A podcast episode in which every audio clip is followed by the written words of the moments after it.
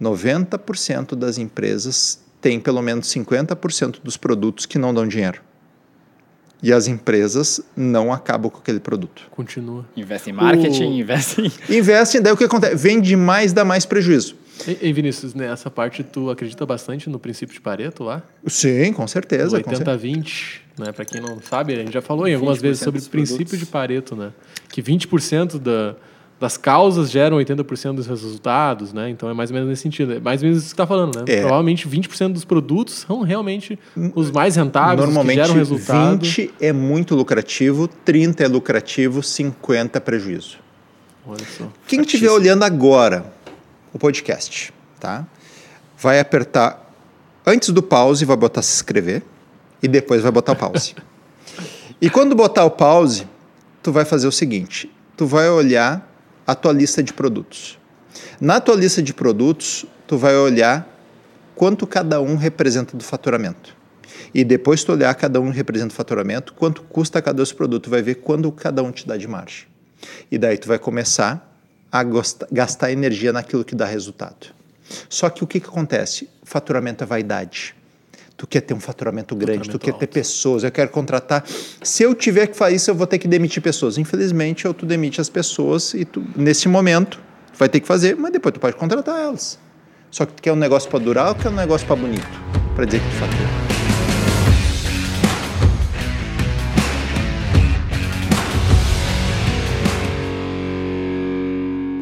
Estamos começando mais um podcast entrevista, um podcast especial com convidados especiais. Eu sou Christian Schink, estrategista digital, sócio da F5, e aqui do meu lado, o Fábio Schink, sócio comigo e host desse programa. Um Como é tá? prazer estar mais in- iniciando mais um podcast entrevista, um podcast hoje sensacional De peso. com de peso, sempre com peso, né, com peso, que hoje o nosso convidado que está sentado nessa mesa do nosso lado é hoje é o Vinícius Dutra.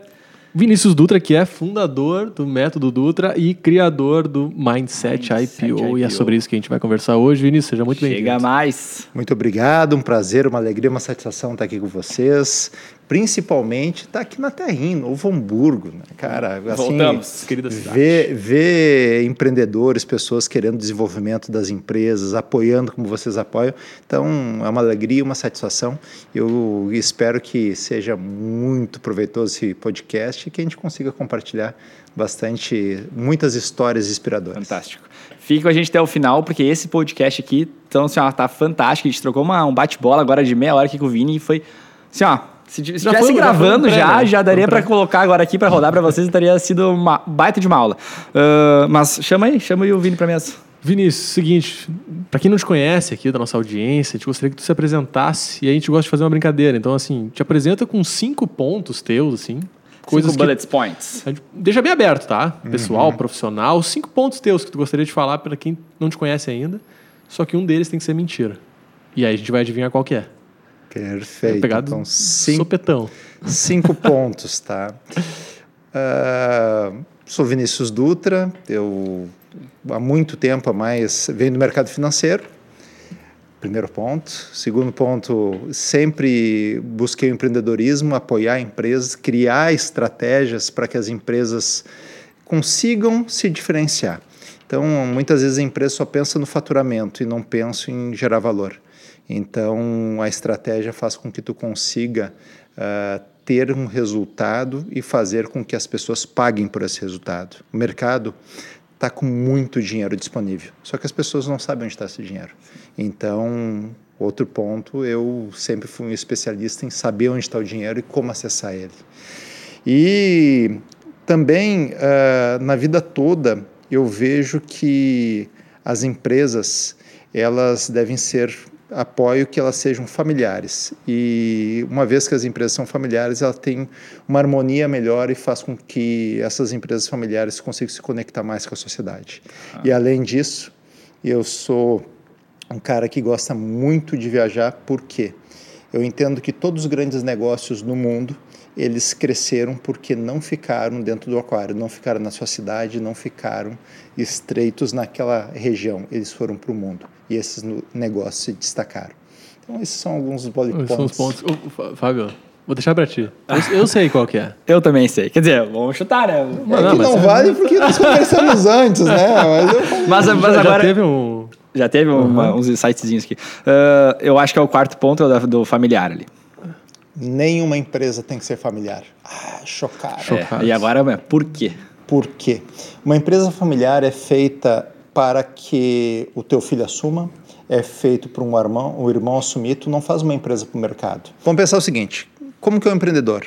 O empreendedor é o professor Pardal, um cara que sabe produzir, ele produz bem, ele entende de produção. Tem um empreendedor que ele é o comercial, ele vende qualquer coisa, ele tem amigo, ele sabe vender. E tem o mais raro de todos, que é aquele empreendedor que é o cara que sabe de custo, sabe administrar como ninguém. Ele sabe controlar e sabe fazer as coisas. São esses três. Dos três, o que mais tem é aquele comercial, que sabe vender. Uhum. Ele tem um produto, e por ter um canal, uma pessoa, uma empresa que ele comece, que pague a conta dele, ele começa a vender e dessa empresa que paga a conta ele começa a vender para as outras e cresce um pouco. E o que acontece? Nós temos uma questão fisiológica que a maioria das pessoas não percebe.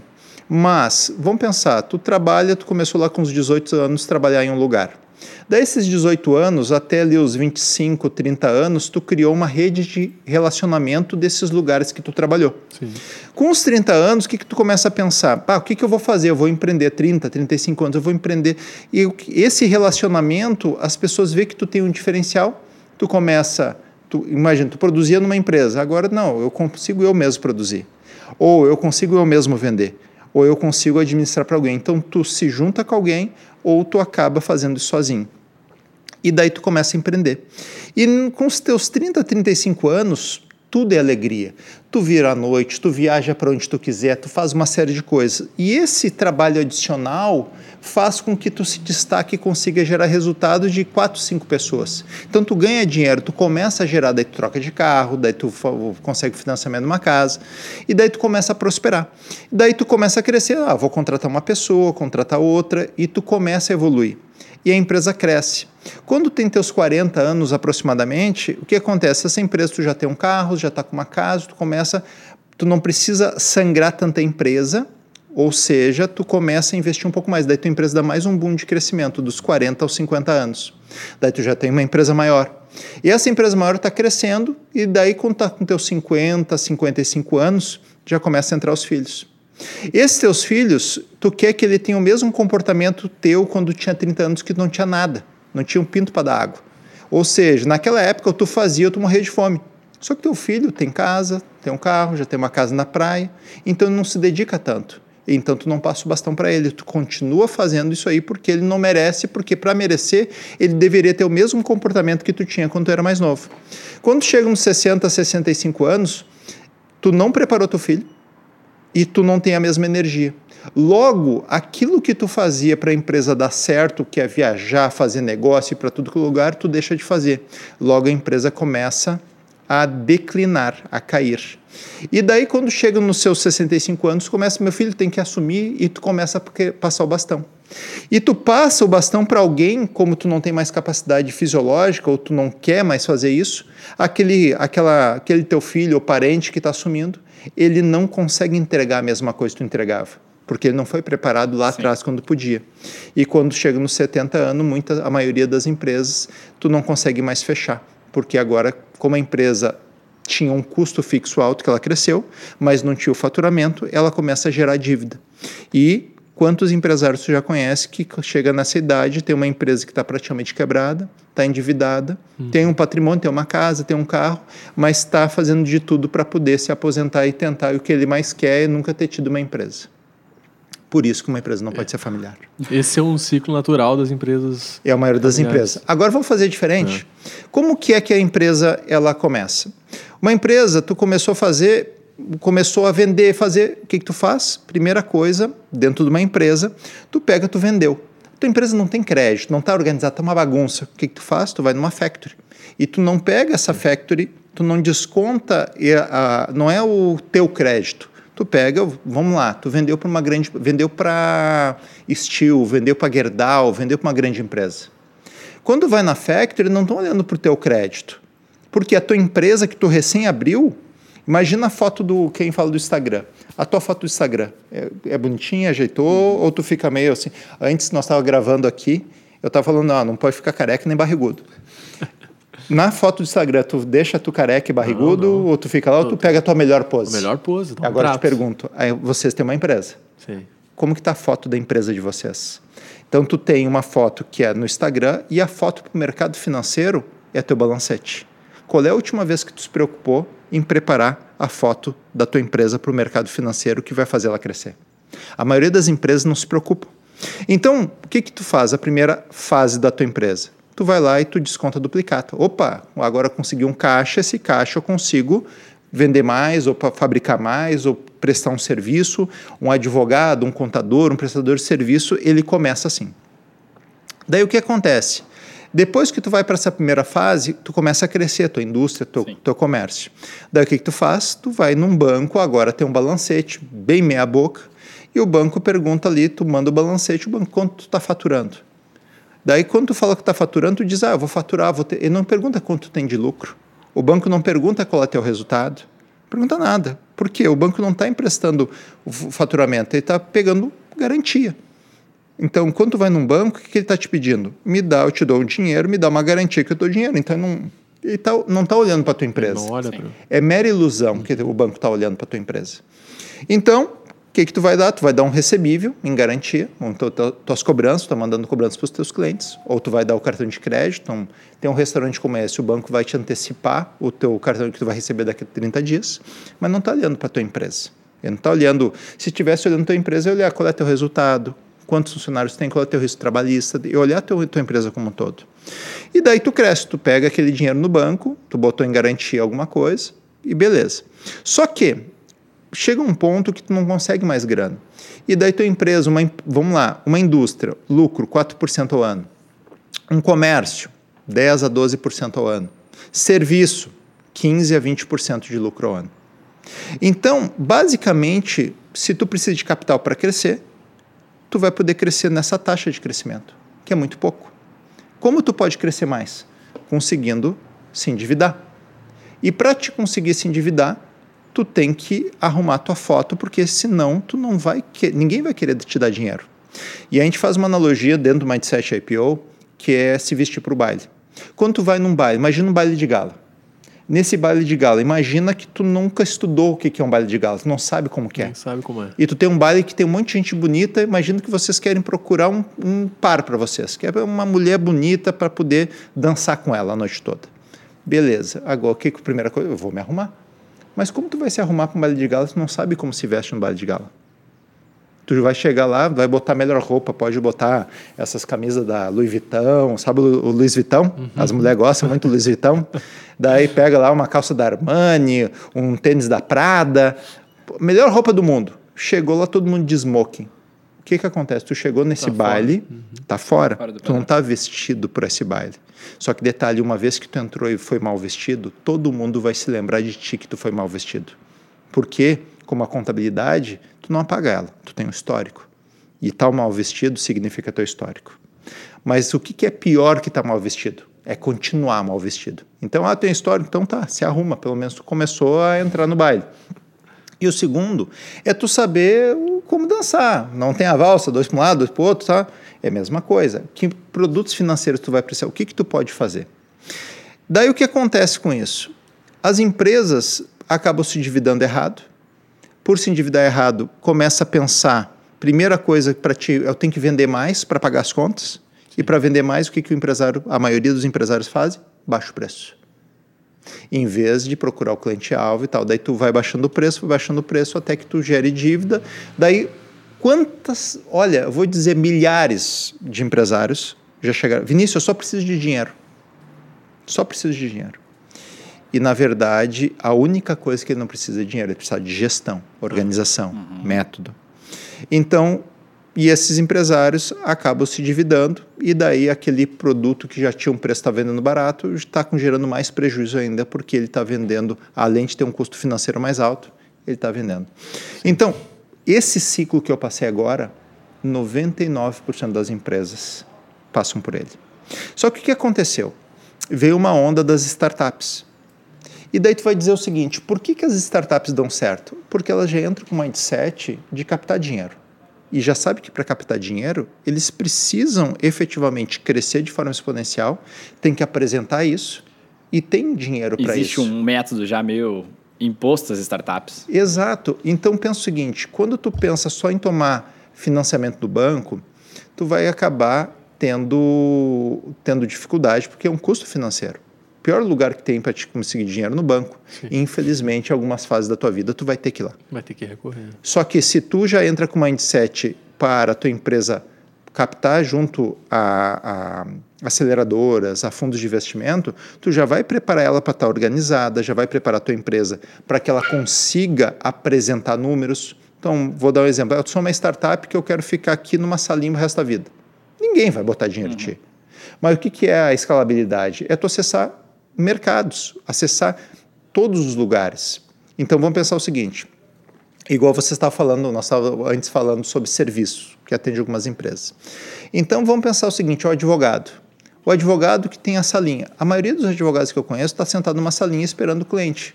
Daí faz, faz um anúncio, faz três posts por semana no Instagram e daí faz um, dois, três comentários e acha que os clientes vão bater na porta. E tem outros advogados que começam a criar material e está no Brasil inteiro, atendendo online clientes no Brasil inteiro. Hoje com a tecnologia possível.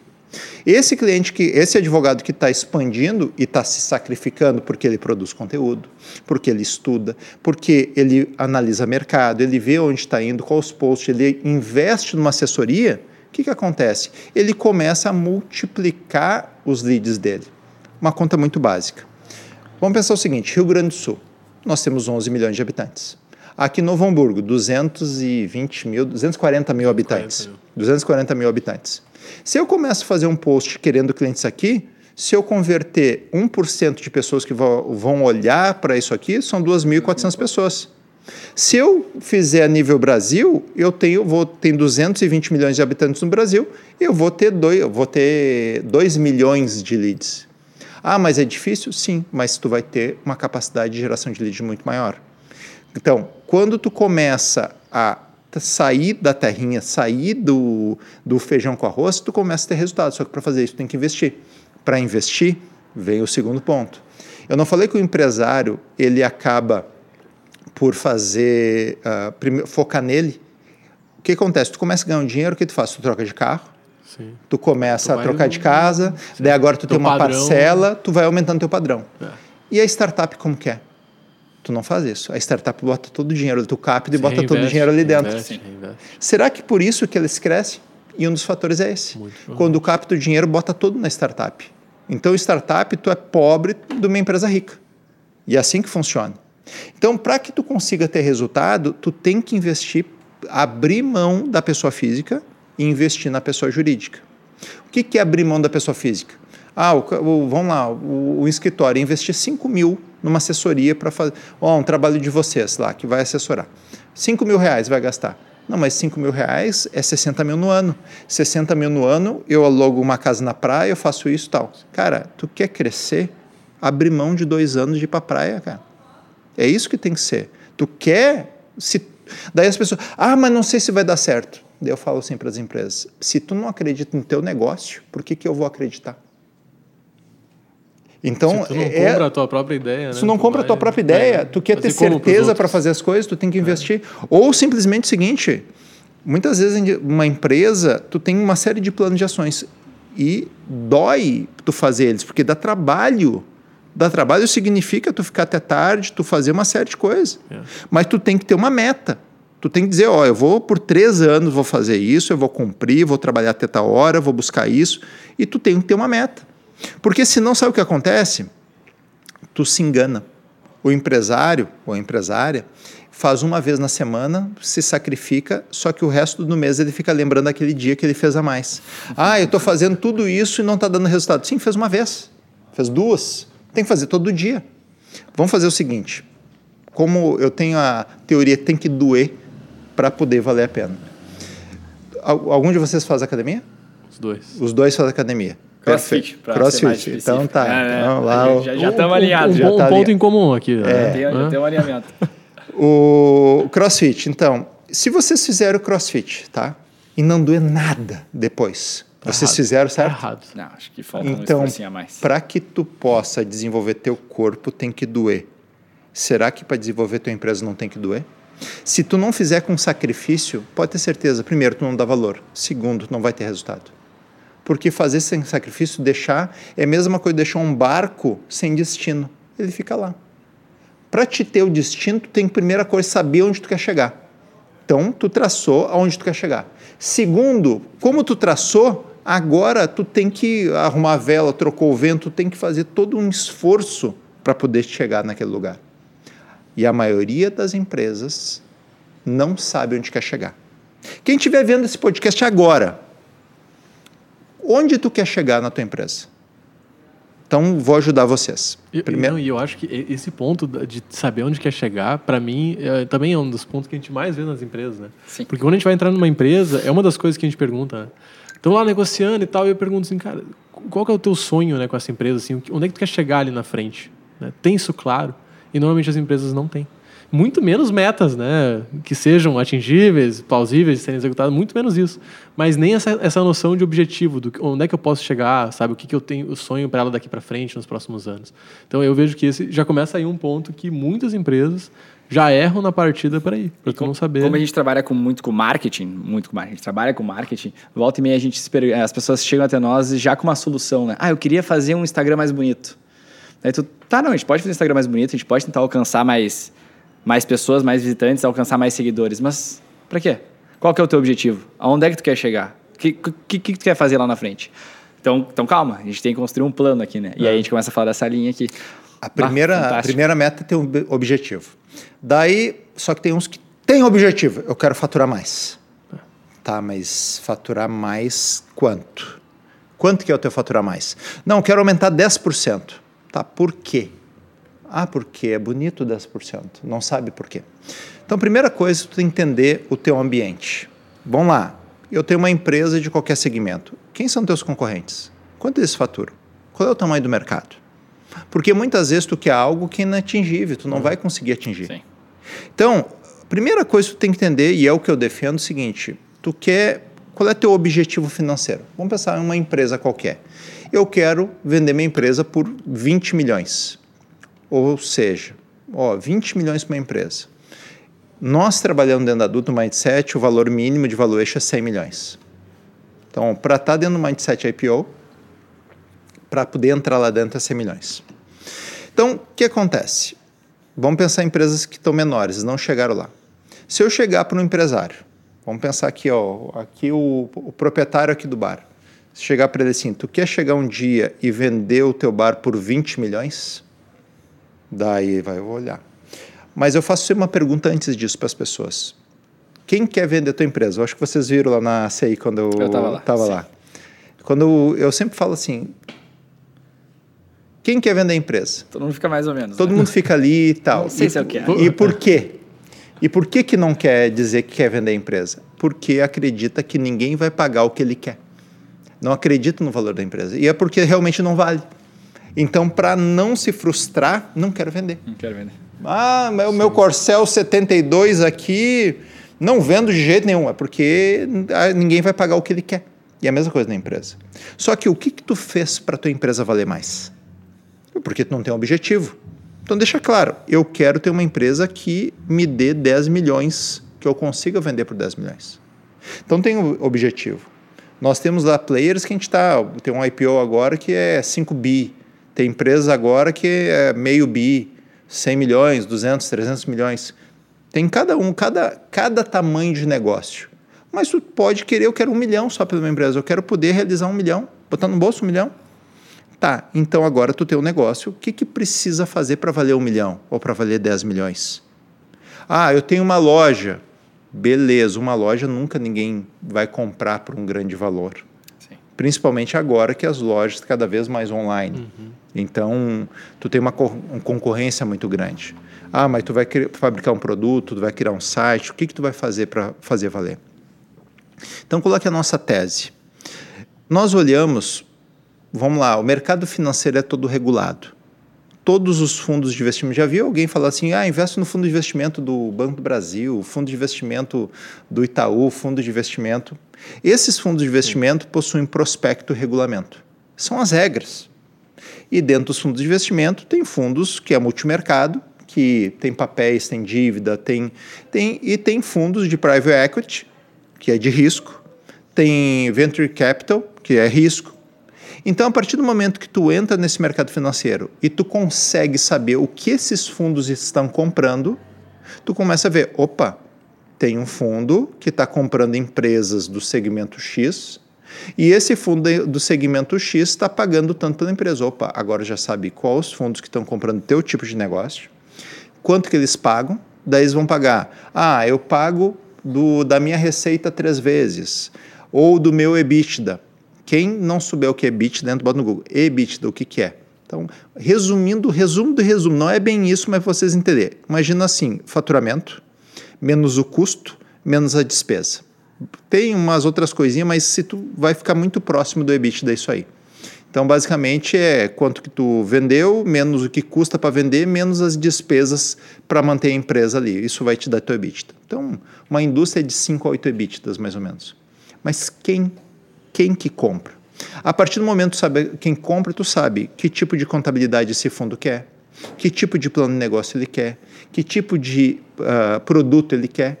E o que, que, tu vai fazer? Sabendo quem compra, tu vai modelar a tua empresa para que aquele pra fundo isso. queira. Uhum. Só que para modelar a tua empresa, inevitavelmente, tu vai ter que entrar no mundo digital. Mesmo empresas que vendem para empresas, tu precisa se fazer presente no mundo digital. Porque tu estar presente no mundo digital faz que tu tenha visibilidade, sua empresa seja lembrada, e isso faz com que tua taxa de conversão das visitas dos teus representantes ou vendedores aumente. aumente. Ah. Então, tem uma, um grande erro. Ah, eu vou fazer investir no digital. Ah, foi lá, contratou vocês. Cara, mas não está vendendo nada no meu site. Cara, não é só o site. Tu tem que vender tua presença para que a tua presença gere imagem, essa imagem gera credibilidade. Vamos pensar um, um restaurante como esse aqui, uma choperia dessa aqui vai pegar, tu vai vender a imagem, essa imagem vai fazer que gere credibilidade, tu vai vender experiência, tu vai vender bons momentos, vai fazer com que as pessoas, opa, eu quero ir lá porque eu vou ver gente boa, vou ver network, vou, ver, vou fazer network, vou ter vou ter uma, um shopping, vou ter comida, vai ser um lugar bacana. Sim. Então, o que que tu está vendendo? Não está vendendo shopping nem comida, está vendendo experiência. Experiência. Mas, momentos. A, mas aí a gente entra num ponto, né, que empresários brasileiros aqui Vou falar da nossa realidade, né? Que a gente sabe. É, é difícil os caras conseguirem investir a médio e longo prazo, né? Porque não tem visão de futuro. É. Não tem visão de futuro. O que a gente mais sente é o cara que vai entrar no digital, por quê? Porque o digital vai colocar a gente para dentro do negócio agora. Imediatamente. Imediatamente. Tu tem que e pensar. aí ele não consegue olhar essa roda do tipo, eu vou investir em marca, vou criar algo que lá na, a gente fala assim, tu, quando tu investe em marca, né? Tu cria algo que é, é que tem uma potência baixa o teu CAC, né? Ou seja, uhum. lá na frente tu vai ter um custo menor de aquisição de cliente porque tu tem uma marca forte. Hoje não. Hoje tu tem que, às vezes, investir pra caramba para ter um cara entrando porque ninguém te conhece. Tu tá falando CAC agora, mas quem estiver assistindo esse podcast, vamos lá. Custo de aquisição de cliente, tá? Vamos ver, esse é o famoso CAC. Imagina que tu tem a tua empresa e tu vende teus produtos. Quanto que te custa para ter um novo cliente? Vamos lá, uma indústria. Quanto te custa para te fechar um novo negócio? Tu não faz essa conta. A maioria das empresas não, não, faz esse negócio. Não. Eu vou à indústria, eu vou vender para Gerdau. Então, quanto que custou para... Quantas vezes visitas eu fui lá? Quantas pessoas eu conversei? Muitas vezes demora seis, sete meses. Então, como ele não está mensurando, uma vez que tu tem um posicionamento digital, faz com que tua empresa gere uma credibilidade. E essa credibilidade faz com quem está comprando na outra ponta se sinta mais seguro. Uhum. Vou te dar um exemplo. Tá? Imagina que tu é um, um, um comprador da Gerdau. Tá? E esse comprador da Gerdau tem que comprar ser, serviços de marketing, de, de alguém para fazer o digital tá? O exemplo de vocês. Ah. Daí esse comprador tem um orçamento para comprar de 50 pau por mês para fazer esse, essa compra. Agora imagine o seguinte: tem as maiores agências, se ele contratar uma maior agência que tem e der errado, o que, que acontece com ele? Nada, porque ele contratou a maior agência que tinha. Olha, contratei, foi a melhor que tinha, mais conhecida, e deu errado. Deu errado. Agora, supondo que vocês não são mais a conhecida e contrato der errado, o que acontece com a cabeça dele? Como rolar. tu faz Cabeça- cabeças vão rolar. É. Como que tu faz para tua empresa poder mostrar para ele que ele, caso der errado a contratação, ele fez tudo, ó, não, empresa séria, se posiciona, tá aqui. É a mesma coisa quando tu vai vender da indústria para uma indústria. Tu tem que se posicionar de forma que a tua empresa gere a credibilidade necessária para que o comprador da tua empresa se sinta confortável de se caso der alguma coisa errada, a cabeça dele não role. Então vamos lá, tu tem uma indústria, tu vendeu para alguém. Quem está comprando, ele está preocupado com isso. Agora vamos numa etapa, não é um comprador, é o próprio dono. Ele pode errar, mas ele tem um senso de o que vai dar certo. Porque ele não está olhando só preço e produto. Ele está olhando se tu vai continuar entregando. Ele tá- vai, vai olhar a qualidade do teu produto, vai olhar uma série de coisas. Então aqui a gente tem que entre serviço, comércio e indústria. Vai produzir certo, vai entregar. Hoje, por exemplo, lá na Dutra, nós olhamos, não é só preço, a gente olha e vai entregar. Não... Esse nós temos lá as toalhinhas, da, os, os banheiros das salas de reuniões, a gente tem umas toalhinhas melhor com o logo da Dutra e tal. E daí esse dia tá falando com a Tatá das compras, né? Daí, ah, as toalhinhas lá, bacana tal, tá, tem a reposição. Tô falando assim, fechou a empresa. Eu falei, cara, tu negociou tão forte que fechou. Não, não, não. tem que ter uma preocupação. Não é só o mais barato, tem que ter alguém que continue. Então, por exemplo, nós tivemos um custo adicional, como uma empresa que fornecia para gente. Eu tenho hora homem que vai ter que procurar outra empresa que se eu tivesse fechado com alguém que tivesse continuidade, eu não teria esse custo. Exato. Ninguém passa para pensar. Tu tem um custo de aquisição de fornecedor.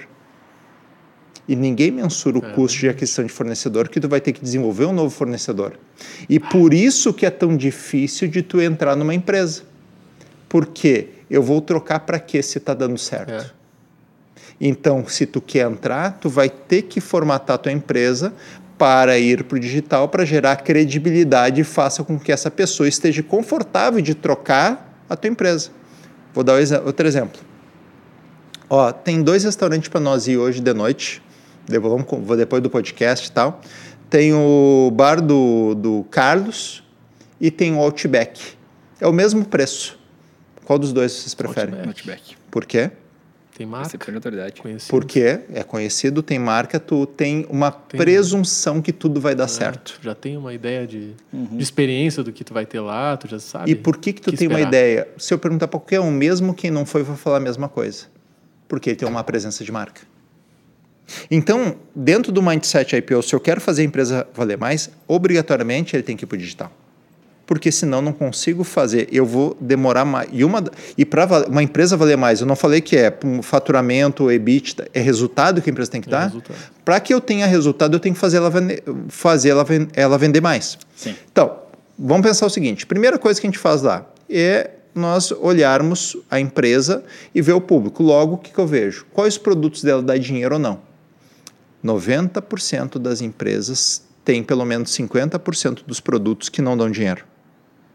E as empresas não acabam com aquele produto. Continua. Investe em marketing, O- investe em. Investem, daí o que acontece? Vende mais, dá mais prejuízo. E, e Vinícius, nessa parte tu acredita bastante no princípio de Pareto lá? Sim, com certeza. O com certeza. 80-20, né? Para quem não sabe, a gente já falou em algumas 20% vezes sobre o princípio produtos. de Pareto, né?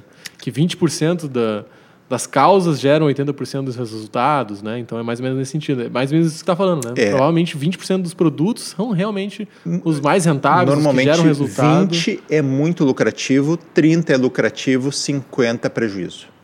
Olha só. Quem estiver olhando agora o podcast, tá?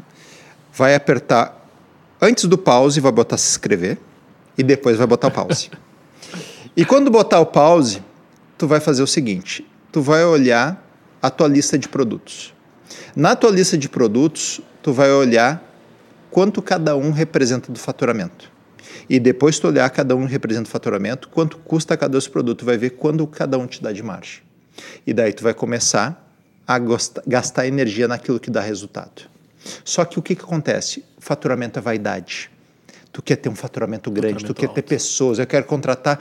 Se eu tiver que fazer isso, eu vou ter que demitir pessoas. Infelizmente, ou tu demite as pessoas e tu, nesse momento, tu vai ter que fazer, mas depois tu pode contratar elas. Só que tu quer um negócio para durar ou quer um negócio para bonito? para dizer que tu fatura. Ah, não tem que faturar porque eu tenho que ter as duplicatas para descontar. Só um pouquinho, sinal que tu já está errado porque tu está tendo prejuízo. E por que tem prejuízo? Porque tu não arrumou a tua contabilidade.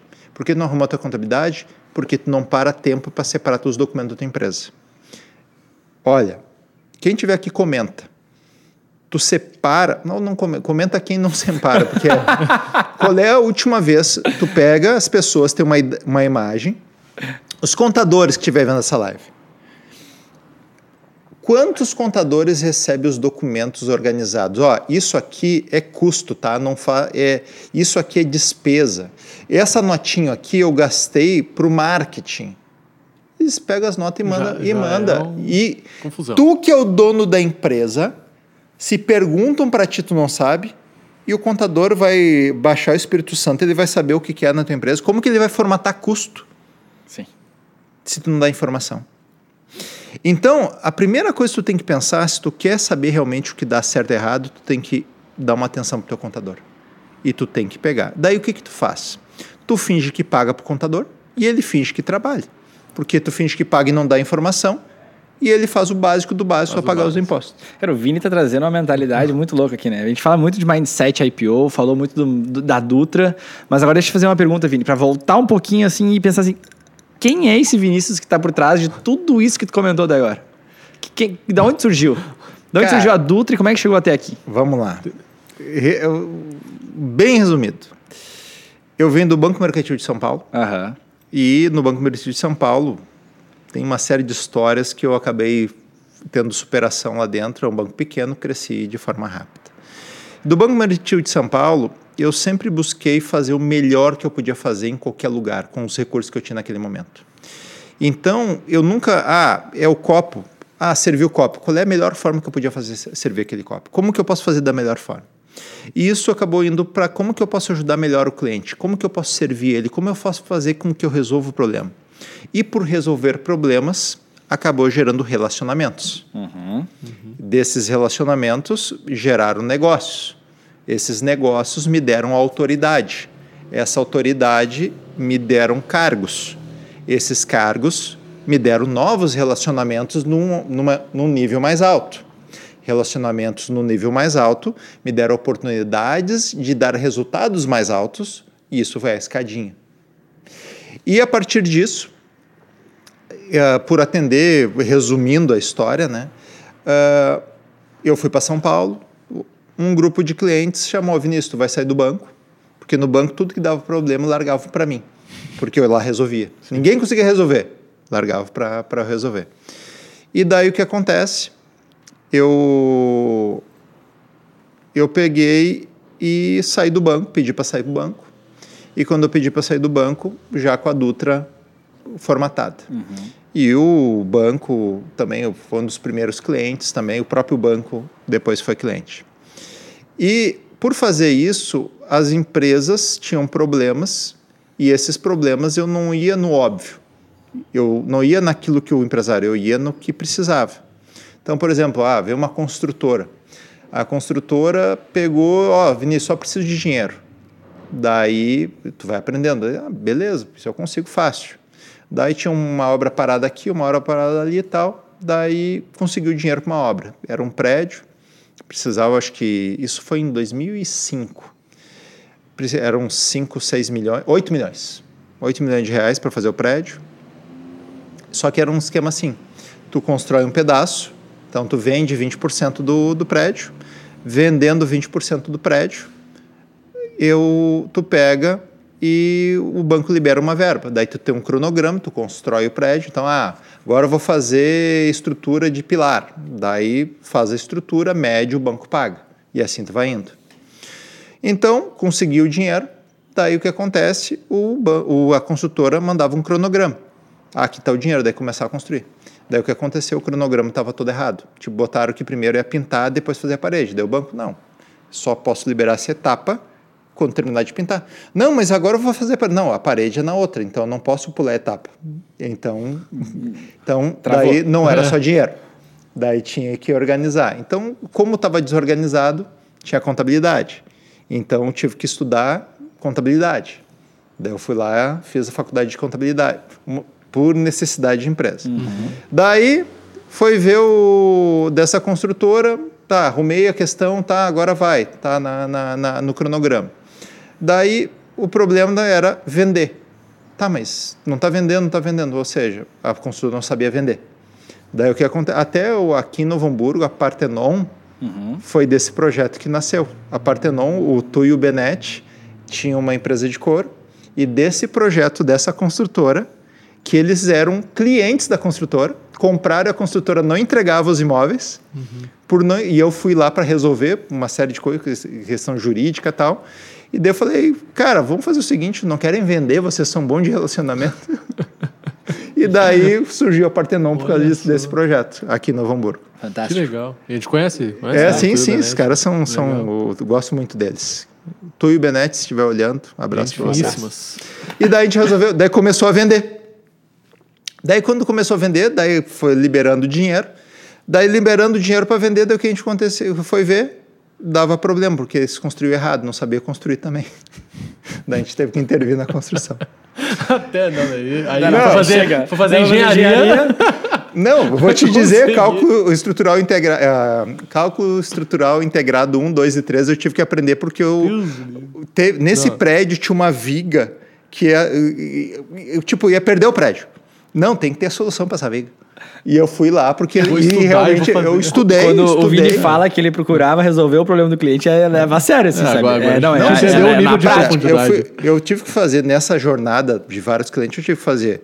Eu fiz, estudei economia, eu fiz direito, eu fiz contabilidade, eu fiz administração, eu fiz comércio exterior. Todas essas faculdades eu tive que entrar para e não foi assim. Ah, Vinícius, tu é louco estudar tudo isso, cara. Mas eu precisava para resolver os negócios. E começava a dar os problemas, eu ia estudando, estudando, e ia fazendo. E assim, já que eu estou estudando, vou mandar na faculdade mesmo e, e ia indo. E dentro disso aí, e por isso que tem várias Dutras, tem a Dutra Contabilidade, está no CRC, então a Aham. sócia assinara, tem a gestão, que é a taça, tem advogados, tem internacional, tem analítica de tecnologia, tem várias Dutras, porque cada linha de negócio tem uma empresa que tem o seu sócio. Então, por isso que surgiu tantas Dutras, para que elas juntas atendessem o cliente. Conseguisse cercar Fantástico. o cliente com todas as áreas Porque- e desse suporte em tudo. Por- exatamente. Então, por isso que cada área do conhecimento dá o suporte para o advogado da empresa, dá o suporte para o contador da empresa, e mais que isso, modela ah, aquela empresa dentro do padrão da Bolsa de Valores. Ou seja, tu modela no mais alto nível. Então, se tu se modela para o IPO, cara, todo fundo vai te querer. Então, tu está se vestindo para a melhor festa. Se tu for numa festa normal, o pessoal vai olhar, pá, como é top, pá, que bem vestido. Já viu uma pessoa bem vestida num lugar que Chama nem atenção. todo chama atenção? É a mesma coisa uma empresa. Se tu se veste para o IPO, todo fundo de investimento vai querer a empresa de vocês. Então, o pessoal, Vinícius, tu faz uma mindset IPO, mas 90% das empresas vende para fundos. Ok, eu não vou me preparar para fundo, eu vou me preparar para IPO. Porque se eu fizer isso, os fundos, Os fundos. ser irresistíveis. Essa é a moral da coisa. Sim, sim. Então, nessa construção, daí foi surgindo as Dutras tal, até que o, o- os bancos nos chamaram, porque nós sempre tivemos a- a- a- o propósito de fazer o melhor para a empresa, fazer com que ela prosperasse. Só que ao longo dessa trajetória a gente viu que a estratégia era o grande pilar, ver coisas onde ninguém vê. Uma coisa é tu acertar o alvo mais difícil, que todo mundo está tentando. Mas estratégia é acertar o alvo que ninguém está vendo. E quando tu acerta o alvo que ninguém está vendo, é porque tu está tendo uma visão mais longa. Quando tu se prepara com conhecimento, é como se botasse um binóculo. As pessoas não estão enxergando aquele alvo. Mas quando tu está com esse conhecimento, tu consegue enxergar e tu consegue acertar. E depois que tu acerta, todo mundo vem. Quando tu quer propor algo que tu tem um nível de capacidade intelectual mais alto, a maioria das pessoas te chamam de louco. E louco nada mais é do que um gênio que ainda não deu certo. Porque a partir do momento que esse gênio deu certo, Um gênio incompreendido. é, um louco deu certo, ele vira um gênio. Sim, vira um gênio. Então, as pessoas, por não quererem que tu dê certo, isso é, é o ser humano. Ah, eu tenho um projeto. Ah, mas todo mundo vai começar a falar o que vai dar errado.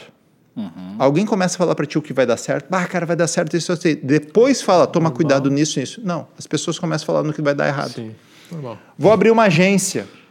Ah, mas como vocês vão pagar as contas? Ah, como tu vai fazer isso? Como tu vai fazer aquilo? Esse é o ser humano. Porque a maioria das empresas, das pessoas, tem uma certa inveja do sucesso. E por que isso? Vem da nossa cultura. Vou te dar um exemplo. Imagina que vocês têm um amigo que vocês encontram e ele está bem sucedido. Quando ele chegar na frente deles, pergunta: E aí, cara, como que tu tá? O que, que ele fala para vocês? Tudo bem, tá tudo certo. Tá tudo certo. Ele não fala assim, cara, estou muito bem, eu estou faturando mais, estou ganhando dinheiro, vou trocar de carro, quero viajar para a Europa no mês que vem. Não vai falar isso. Não. E sabe por que, que não fala? Tem um espectro cultural nosso. Vamos pensar nossa região, colonização alemã. Aqui vieram os alemães e eles foram divididos, os italianos, e foram para as picadas. Essas picadas era entrava mato adentro e lá tinha a, as casas que ali cultivavam.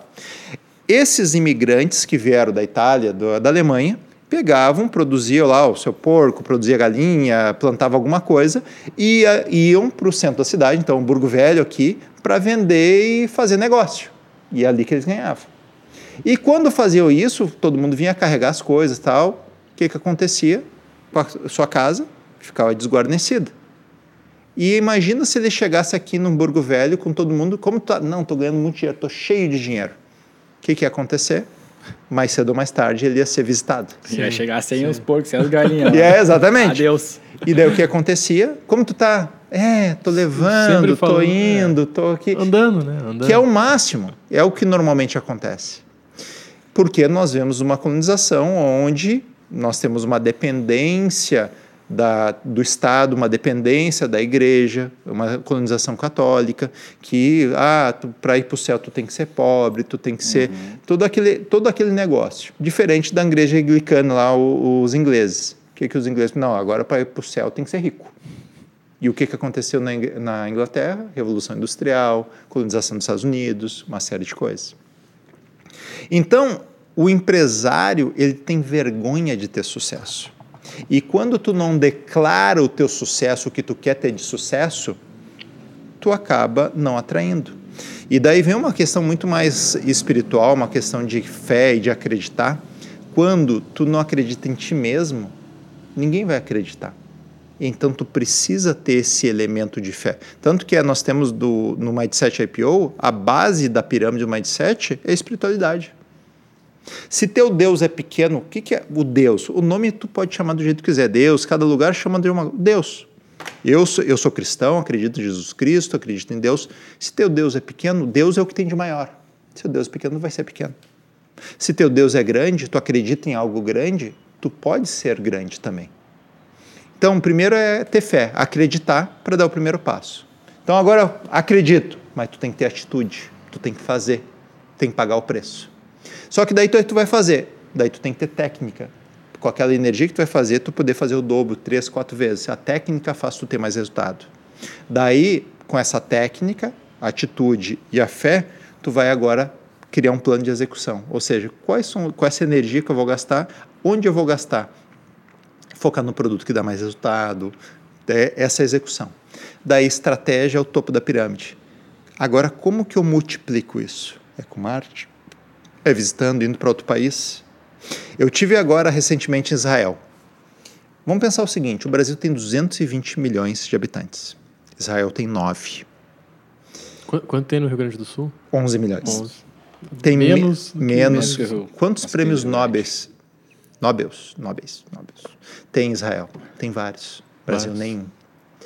Agora tu pensa Israel está com o maior polo de startups do mundo. Tem mais de 600 mil startups. Daí tu pensa em um país com 9 milhões de startups. Sabe por quê? Toda empresa feita em Israel não foi feita para vender para Israel. É feita para vender para o mundo. Pensou grande, fez grande. Fez grande. Agora pensa as empresas aqui do estado. Qual empresa que procurou vocês que teve como foco vender para o mundo? Olha, vou dizer que tem uma que vendeu para dois, três países, que quer, mas para o mundo, sabe por que, que as pessoas não falam isso? Porque elas não acreditam nelas mesmas. Ah, vender para o mundo? Bah, eu não consigo nem vender aqui. Cara, tu tem que pensar grande. Vender para o mundo, tá, beleza. Qual é teu produto? Quem compra teu produto na França? Qual a associação comercial que tem na França? Quantas vezes tu foi lá? Vou dar o exemplo da Dutra. Quando saí do banco e tal, o que, que eu olhei? Eu olhei aqui em Novo Hamburgo. Quando eu olhei Novo Hamburgo, eu vi, vamos lá, formado em Direito, fazendo outras faculdades. Ah, quem são os caras mais bem-sucedidos? Esse, esse escritório. Tá, onde que eles estão? Tava tudo na CI. Tá lá na, na, na, num clubinho. E as empresas, tudo ia lá. Eu falei, eu nunca vou prosperar aqui, eu vou pegar só carne de pescoço. Aqui não, não vai dar certo para mim. Porque eu vou pegar o resto, o resto, o resto. Quando eu tiver daqui a 30 anos, eu vou ter um nome, eu vou ter alguma coisa. Vai, vai ter. Eu não vou esperar, meu filho. Daí o que, que eu fiz? O que, que eu pensei? Vou pensar grande. Quais empresas que estão fora do Brasil que não estão aqui? Eu pensei, essas empresas. Perfeito. Então essas empresas. E meu inglês é uma desgraça, tá? Mas quem tem boca vai a Roma. Então, qual é o tamanho do mercado aqui no Brasil? Pensa lá em 2007, que nós estávamos numa pujança. 2007, 2008. Tá? 2008 teve problema nos Estados Unidos, mas era um mercado grande. Nós fomos ter problema com a Dilma, de tanto dar dinheiro, foi lá em 2013, 14. Naquele momento estava tudo uma, uma alegria. Eu falei o seguinte, cara, se aqui no Brasil eu não consigo acessar, eu vou atrás. Por quê? Eu pensei, se eu vou lá e eu me conecto com eles, eu sou a referência no Brasil para ele.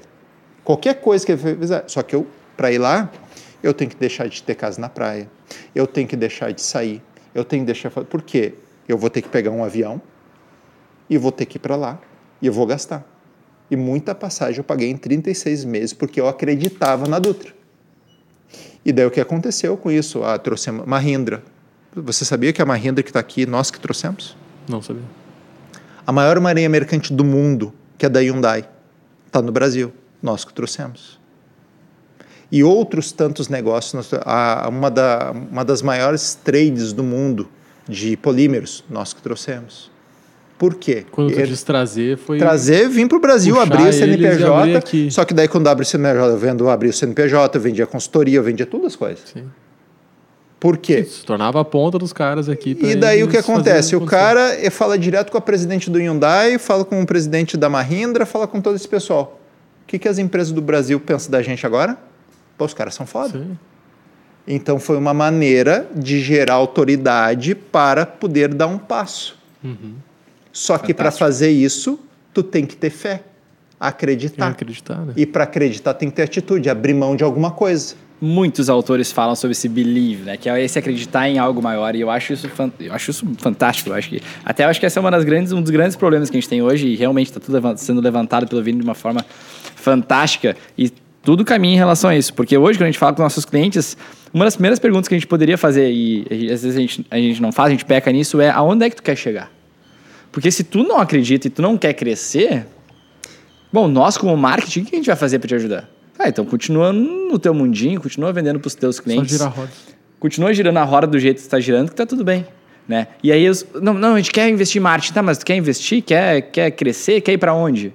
Então parece que aqui que falta essa, esse acreditar, né? Cara, acredita que tu pode mais. Acredita que tu pode ir lá para fora, para os Estados Unidos, sem falar inglês e, e e trazer negócios para cá gigantescos e se tornar alguém realmente uh, um homem de negócios, né? Relevante. É, e eu vejo o seguinte, quando a gente começa a trazer essa, o mindset para as pessoas, homens e mulheres, sabe? E eu vou dizer, as mulheres, elas são mais aguerridas, elas acreditam mais. Por quê? Muito do acreditar é ter o medo, não acreditar é ter o medo do que os outros vão pensar. Acreditar significa fazer o que os outros não fizeram. Logo, se tu fizer o que ninguém fez e der errado, tu é taxado como idiota, como burro, uma série de coisas. E tu não quer isso. Logo, tu fica fazendo a média dos outros. Só que tu tem o resultado da média dos outros. Uhum. Então, as mulheres, elas acabam sendo mais determinadas e destemidas. Não, se der errado, eu vou fazer de novo, eu vou fazer de novo até dar certo. E eu sempre brinco, quando eu palestro, né, eu falo da, da, da tribo né, que fazia chover. com essa história? Não. Que tem uma tribo que sempre dançava a dança da chuva e fazia chover. E eu vejo que as mulheres são mais aguerridas nisso, elas são como essa tribo. Daí foi perguntar pro pajé da tribo, né? Tá, o que, que vocês fazem que sempre que vocês dançam consegue fazer chover? É magia? O que, que é? Daí o cara falou: não, é que a gente começa a dançar e só para quando chove.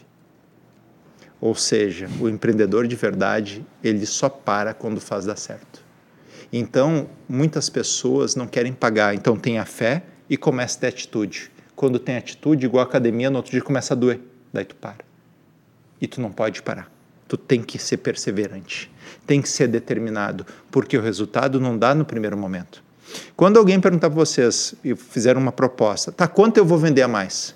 Cara, tu querer vender a mais, tu não tá tendo, tu não tá acreditando no teu negócio. Tu tá querendo resultado imediato, tu não tem fé. Ter fé é acreditar na frente. O que tu está fazendo agora é uma troca. Isso não está apostando em nada. A pessoa não está apostando nada. Ou a empresa não está apostando nada. Imagina que tu vai pegar e tu vai para o mundo digital. Ah, eu acredito, eu tenho fé no mundo digital, vai alavancar meu negócio. Ok. E o que, que tu quer com esse investimento? Eu quero faturar o dobro amanhã. Não vai rolar. Tu tem que construir, tu tem uhum. que formatar, tu tem que acreditar. Ne... Vamos lá, eu paguei passagem 36 meses para poder ir lá para fora. Porque quando tu tá nas empresas lá fora, o que acontece? Ah, eu tenho uma visita aí e tal. Tu não fala que vai visitar só eles. Tu tenta vários, mas não consegue. Não, se tu vai, eu sou do Brasil, vou estar tá visitando. O que, que tu faz? Sou do Brasil, vou estar tá visitando uma série de empresas e estou aproveitando a visita que eu vou ter, ter disponibilidade na quarta e na quinta. Quinta de tarde, posso deixar reservado para vocês? Tu, já, já coloca. Mas tu vai vir só para visitar a gente? Não, tem uma série de visitas, porque o pessoal não quer se comprometer. Ah, não, não, se tu vai vir para outra quinta de tarde, beleza, daí tu conseguiu um cliente para visitar, mas tu não sabe se ele vai querer ou não. Daí o que que fazia? Então, primeira coisa, não é só financeiro. Passagem, dinheiro, hospedagem. Segunda, primeira coisa, agora tu tem que fazer dar certo. O que que eu olhava? Qual é o produto dessa empresa? Quem vende esse produto no Brasil? Qual é o tamanho do mercado consumidor? Quanto que vende no Brasil esse produto? Daí, qual é o imposto de importação daquele produto? Cara, é virar noite sem dormir. Isso é pagar o preço. Porque quando chegava na visita com um plano de negócio que normalmente essas empresas pagavam para alguém fazer, eles olhavam, eu quero pronto. isso. Só que era certeza que eu ia ser contratado? Não. Não. Mas eu tinha fé, acreditava e pagava o preço por isso. Ali é o sangrar que você estava comentando. É o sangrar, tá é acreditar. Quando tu não sangra, é porque tu não acredita. Ah, vou fazer isso, o que, que eu ganho com isso? Uma das coisas, uma regra do mundo, tudo que tu faz com intenção imediata não vai ter resultado de longo prazo. Tudo que tu faz no curto prazo, ele não vai te durar para sempre. Tudo que tu faz no longo prazo, ele vai te durar para sempre. Se tu tem um esforço sobrenatural, ele vai te dar resultados de uma forma ou de outra. Então tinha clientes, que, empresas que não queriam lá de fora, mas eles gostavam tanto, eles ficavam impressionados porque eu fazia as coisas igual serviu o copo que eu falei, da melhor maneira possível. Cara, mas tu tem que conhecer o fulano, ciclano e tal. O que, que aconteceu isso? Que o meu network foi aumentando cada vez mais porque as pessoas tinham uma visão que eu era alguém fora da curva. E as pessoas que estavam comigo dentro da Dutra, que hoje são meus sócios, hoje tem as pessoas, ela eu sempre cobro e já tem isso na cultura da Dutra. Por que que, que, que é essa cultura? São, o que, que é uma cultura? Nós temos regras. Tudo lá na Dutra tem manuais. Então tem uma regra. Uhum. Essa regra repetida de forma corrente vira um hábito. Então vamos um exemplo, ah, tem que botar a bolachinha aqui, bota aqui e tal. Se ele não falar para ninguém que tem que botar a bolachinha, tu fica vendo, tu vê, ó, tem uma regra que uhum. botar a bolachinha. E sem e vira um hábito. Então, da regra vira um hábito. E o hábito repetido de forma reiterada, daí sim vira cultura. Mas se tu não tiver uma regra, a cultura da tua empresa não é o que tu quer para o futuro dela. Ela vai existir, mas Ela vai existir, não... mas não vai existir a que tu quer. Vai existir a que tem. E aquele que se contenta com o que tem, nunca vai chegar onde quer. Então isso é importante. Então assim, não, eu, eu ia te perguntar, a gente falou bastante aqui sobre Mindset IPO, mas eu, eu queria que tu explicasse um pouquinho para as pessoas o que, que é isso. O que, que é Mindset, né? E o que, que é IPO e por que isso? Por que Mindset IPO? Onde é que Vamos pensar isso? o seguinte, tá? o mercado, vamos lá, o mercado financeiro, ele tende a captar dinheiro das pessoas e essas pessoas querem um retorno financeiro sobre o seu dinheiro. Uhum. Então, existiam os primeiros investidores do mundo, que eu vou dar um exemplo lá, 1500 e pouquinho. Não tinha as caravelas portuguesas? Uhum. Quem financiava as caravelas? Era o governo e mais alguns investidores, a burguesia. Uhum. E eles, quer capital de mais risco que esse? Nós tínhamos a Pita, Nina e Santa Maria que são as três caravelas do, Pedro, do Pedro Alves Cabral que vieram para o Brasil. A Pita, a Nina e, e a... Pita, Nina e Santa Maria, se não me engano. A última eu tenho dúvida. Pita e Nina tenho certeza. E essas três caravelas. Olha, ora pois, vamos ir para procurar as Índias um caminho alternativo. Eu preciso de dinheiro para pagar o alimento, a tripulação e tal. E se der certo, a gente vai ter muito lucro. Só que a probabilidade é que afunde os três.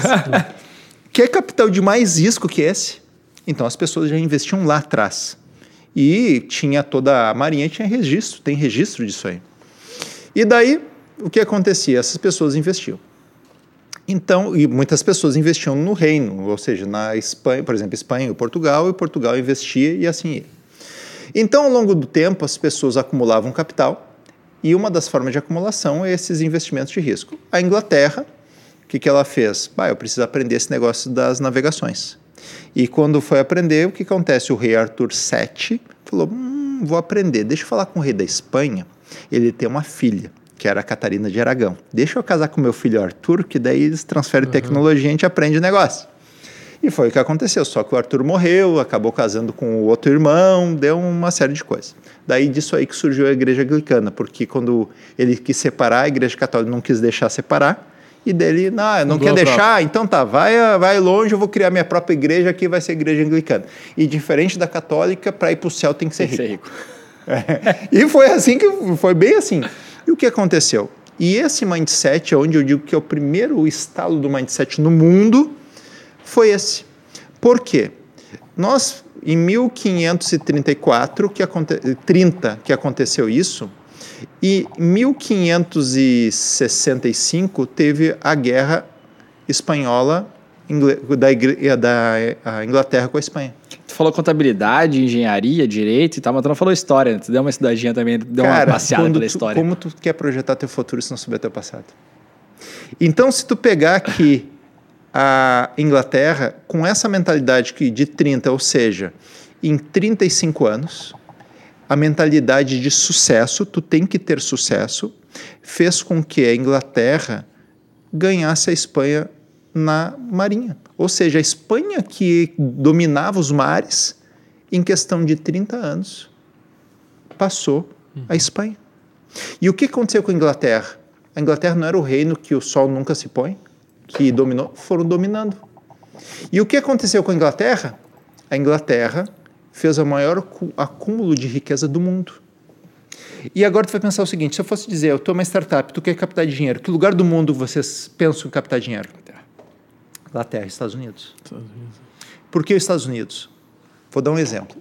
Supondo que vocês criam um negócio na internet e vocês agora estão com 100 milhões na conta. Vocês deixam 100 milhões aqui no Brasil? Não. Vocês vão botar para outro lugar. Uhum. Agora imagina que esse pessoal investiram no risco lá na Inglaterra. E eles não vão deixar. Onde que eles botaram o dinheiro?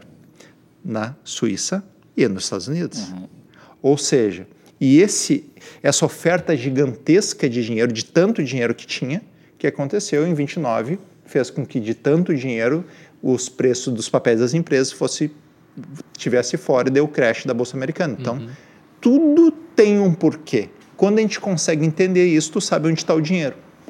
E a partir, e eu vou chegar, tudo isso é para entender onde vai chegar no Mindset IPO. Então, quando tu tem uma mentalidade de sucesso, tu começa a ter sucesso. Quando tu pensa oportunidade de negócio, tu começa a ver oportunidade de negócio.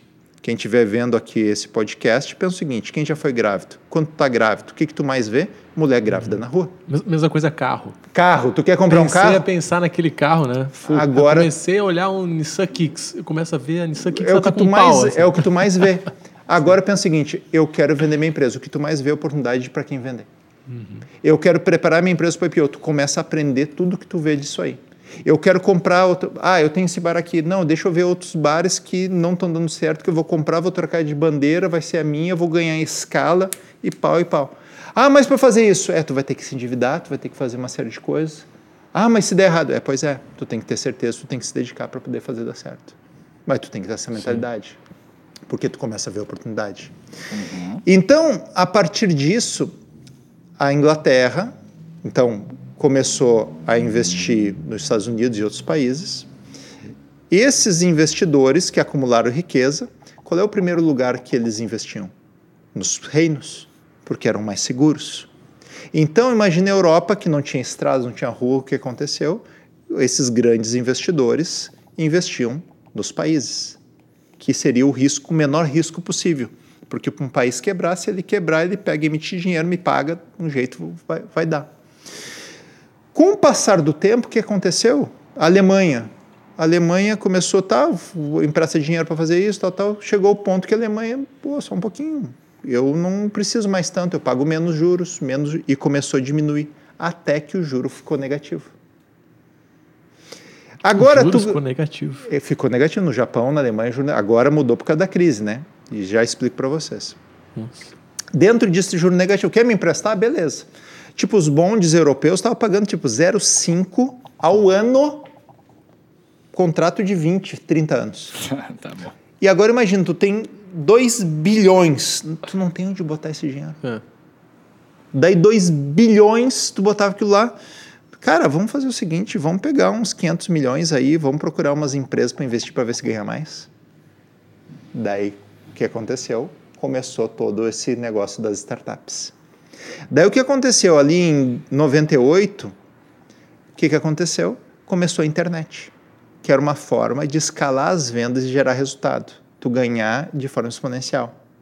E quando isso aconteceu, muita gente ganhou dinheiro. E esse pessoal que estava sentado no dinheiro, ô meu gestor de fundo, bota dinheiro nessas startups. Daí o que aconteceu? Deu um boom. Uma injeção de grana. Injeção de grana. Só que, tipo assim, não botaram toda a grana. Botaram um 5%, 10%. O Brasil hoje tem uma dívida em torno de 7, 7 trilhões de reais. É renda fixa. Então, se tem 7 trilhões, sabe quanto tem fundos de investimento hoje aplicados no Brasil? 7 trilhões e 500 milhões. 7,200, 7,500. Tem fundo de investimento procurando oportunidades. Desses fundos, vamos lá, 10% estão procurando empresas que são pequenas. 10% de 7 trilhões, 700 bilhões. Tá, vamos ser mais. Só 1% está procurando investir em startups e tal. Só 70, então. 70 bilhões. É. é que a gente não tem uma noção de proporção, porque a gente não estuda a história do dinheiro. Uma vez que tu estuda, o que, que eu faço? Eu entro, se eu entrar agora, eu sei os fundos de investimentos todo do Brasil. E qualquer país, o mercado é regulado, eu consigo ver os fundos de investimento. Qualquer empresa, hoje tem uma equipe na Dutra que só fica olhando os fundos de investimento para saber o que está comprando, o que comprou. E o que que tu faz no mindset? Primeira coisa, essa mentalidade. Tenho certeza, depois dessa conversa, eu vou pensar, vou fazer um negócio para vender. Não, minha mentalidade tá assim desde a palestra da CEI que tu fez lá, e desde lá eu tô tá borbulhando. Calma, tô tentando me convencer. Tô, tô sendo convencido hoje aqui. E daí, o que acontece? Primeira coisa, tu acreditar. Beleza, agora o que, que a gente vai fazer? Agora vamos aumentar. Tu acredita, beleza, vamos aumentar as probabilidades desse negócio aí. Então, se eu sei onde está o dinheiro, eu sei quem é o fundo de investimento, e eu sei o fundo de investimento, que, que tipo de empresa ele compra. Por saber o tipo de empresa que ele compra, eu sei, eu sei se ele já comprou, por exemplo, uma empresa de comunicação. Ah, ele já comprou uma empresa. E ele já comprou 10 fundos compraram empresa de comunicação pequena, startups como a empresa de vocês. Desses 10 fundos, 5 já venderam. E desses 5 já venderam, essa empresa ganharam dinheiro, 3 já compraram outra. E dois que já, vende, já compraram e venderam ganharam dinheiro, não estão com essa empresa no portfólio. Não tem uma empresa como essa. Tem vários tipos, não tem uma igual a essa que ele já comprou e já vendeu já ganhou dinheiro. E dessas duas aqui que já venderam, uma está com dinheiro no caixa. E esse fundo de investimento, ele cobra uma taxa de administração para procurar negócio. E se ele tem o dinheiro no caixa e os investidores estão cobrando que ele faça bons negócios porque ele está pagando uma taxa de administração. Uhum. E eu chego com uma empresa que ele já conhece, com a contabilidade do jeito que ele gosta, com o plano de negócio do jeito que ele gosta, com os múltiplos, sabendo quanto ele paga, com o preço que ele quer pagar, o que, que tu acha que vai acontecer? Eu vou vender ela. Eu vou vender ela. Sim. Só que antes de chegar nisso, eu já sei o que ele quer, por isso que a gente prepara a empresa. preparar e o que, que é o mindset? É preparar a empresa para entrar nesse mercado. E como que tu prepara essa empresa? Primeira coisa, tu olha o passado dela, faz uma due diligence, vê todas as merdas. Não tem empresa que chegou em algum tamanho que não fez. Tu já fez alguma merda na tua empresa, tu já contratou alguém errado, tu já fez alguma emissão de nota errado, alguma coisa tu fez. O que eu mais escuto De pequenas De- cagadinhas a gigantescas. as gigantescas. Tem coisas que não, não tem como resolver. Sim. E a, a maioria tem. Então, olha o passado. Por quê? Eu vou ter que ter atitudes que geram caixa e atitudes que tiram caixa. Então, eu vou olhar o negócio. Atitudes que geram caixa. Eu eliminar linhas de produto que não dão resultado já gera caixa. Porque eu tiro despesa, tiro aquele produto, foco no resultado. Perfeito. Ah, eu acessar um novo mercado, ter outras estratégias de aproximação, trocar equipes de venda, uma série de coisas. Só que uma parte dessa receita eu vou ter que resolver os pepinos do passado. Ah, não paguei o imposto. Ah, então um pedaço disso aqui vai ser. Então, o que, que tu vai fazer? Tu vai fazer uma estratégia de aumentar o faturamento. Com esse aumento de faturamento, um pedaço tu vai reinvestir e outro pedaço tu vai arrumar as cagadas. Com isso, tu vai ter, como tu viu o que tu vai fazer para resolver e o que tu vai fazer para faturar mais, tu não tem um plano orçamentário? Com esse orçamento, tu vai saber quanto vai dar de receita, custo, despesa. Tu vai fazer um plano tributário para pagar o menor imposto possível. E com isso tu vai ter um resultado. Esse resultado tu vai conseguir projetar para cinco anos. E projetando esse resultado para cinco anos, tu vai ter uma valuation. Tendo uma valuation, tu sabe quanto que vale hoje a tua empresa e o que, que tu tem que fazer para ela chegar. A partir do momento que tu sabe aonde tu quer chegar, tu vai ter um plano de ação. O que, que eu tenho que fazer nos próximos cinco anos para preparar? E o Mindset IPO faz isso de dois a cinco anos, prepara uma empresa. A empresa que foi lá na CI Uhum. demorou três anos.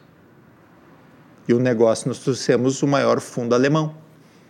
E agora pergunta esse fundo alemão, como que a gente sabia do fundo? Porque eu sabia que tipo de empresa ele comprava, eu sabia quanto que ele pagava, eu sabia...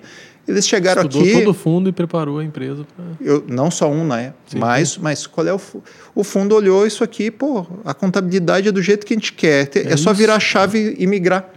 Quantas empresas Olha que coincidência, fechou Mas- todos aqui. e o fundo, e o fundo, e o fundo alemão, ele falou claramente, mandou um e-mail agradecendo, disse que foi fechado porque é a Dutra. E tudo isso a gente fala para eles, ó, nós preparamos para vocês. Deixa claro. Deixa claro. E o fundo Sim. botou que não fosse a gente, não teria feito negócio, porque nós preparamos a empresa do jeito que eles queriam. Porque Olha normalmente só. é um fundo compra e gasta uma energia gigantesca para fazer essa união. E, Cara, compraram, seguiu o baile como se nada tivesse acontecido, porque a empresa já estava preparada para isso. E quando a empresa está preparada, tu traz um fundo, o que, que significa? Eu não digo que para crescer tu tem que ter caixa. Essa empresa que foi, agora foi- o fundo comprou uma parte dela. Eu tenho caixa ilimitado. Eu posso crescer quanto eu quiser. Sim. Com caixa ilimitado, eu não compro o melhor do meu fornecedor. Sim. Com caixa Tem ilimitado, negociação, tem tudo eu não consigo ponta, né? financiar meu, meu consumidor. Uhum. Então, se eu compro mais barato, eu aumento margem. Se eu parcelo para o meu muitas empresas não tem problema de parcelar para cobrar juros, mas ele precisa pagar parcela. Eu vendo mais. Então, eu vendendo mais e tendo mais margem, o que, que acontece com o valor da minha empresa? Já aumentou. Então, na, próxima, na própria venda do fundo, vamos supor, tá? Que eu vendi 40% e fiquei com 60%. Ou melhor, que eu vendi 60% e fiquei com 40%. No momento que eu fechei a venda, meus 40 já vale mais que o que eu. No Sim, momento. Por tinha. quê? O fluxo de caixa não é a projeção futura trazida a valor presente. Então, se eu tenho caixa, aquele meu plano já mudou todo. Eu já tenho dinheiro, eu vou faturar muito mais, porque eu vou ter melhor preço, eu vou ter Uhum. maior prazo. Sim, mudou todo o jogo já. E isso é o mindset IPO.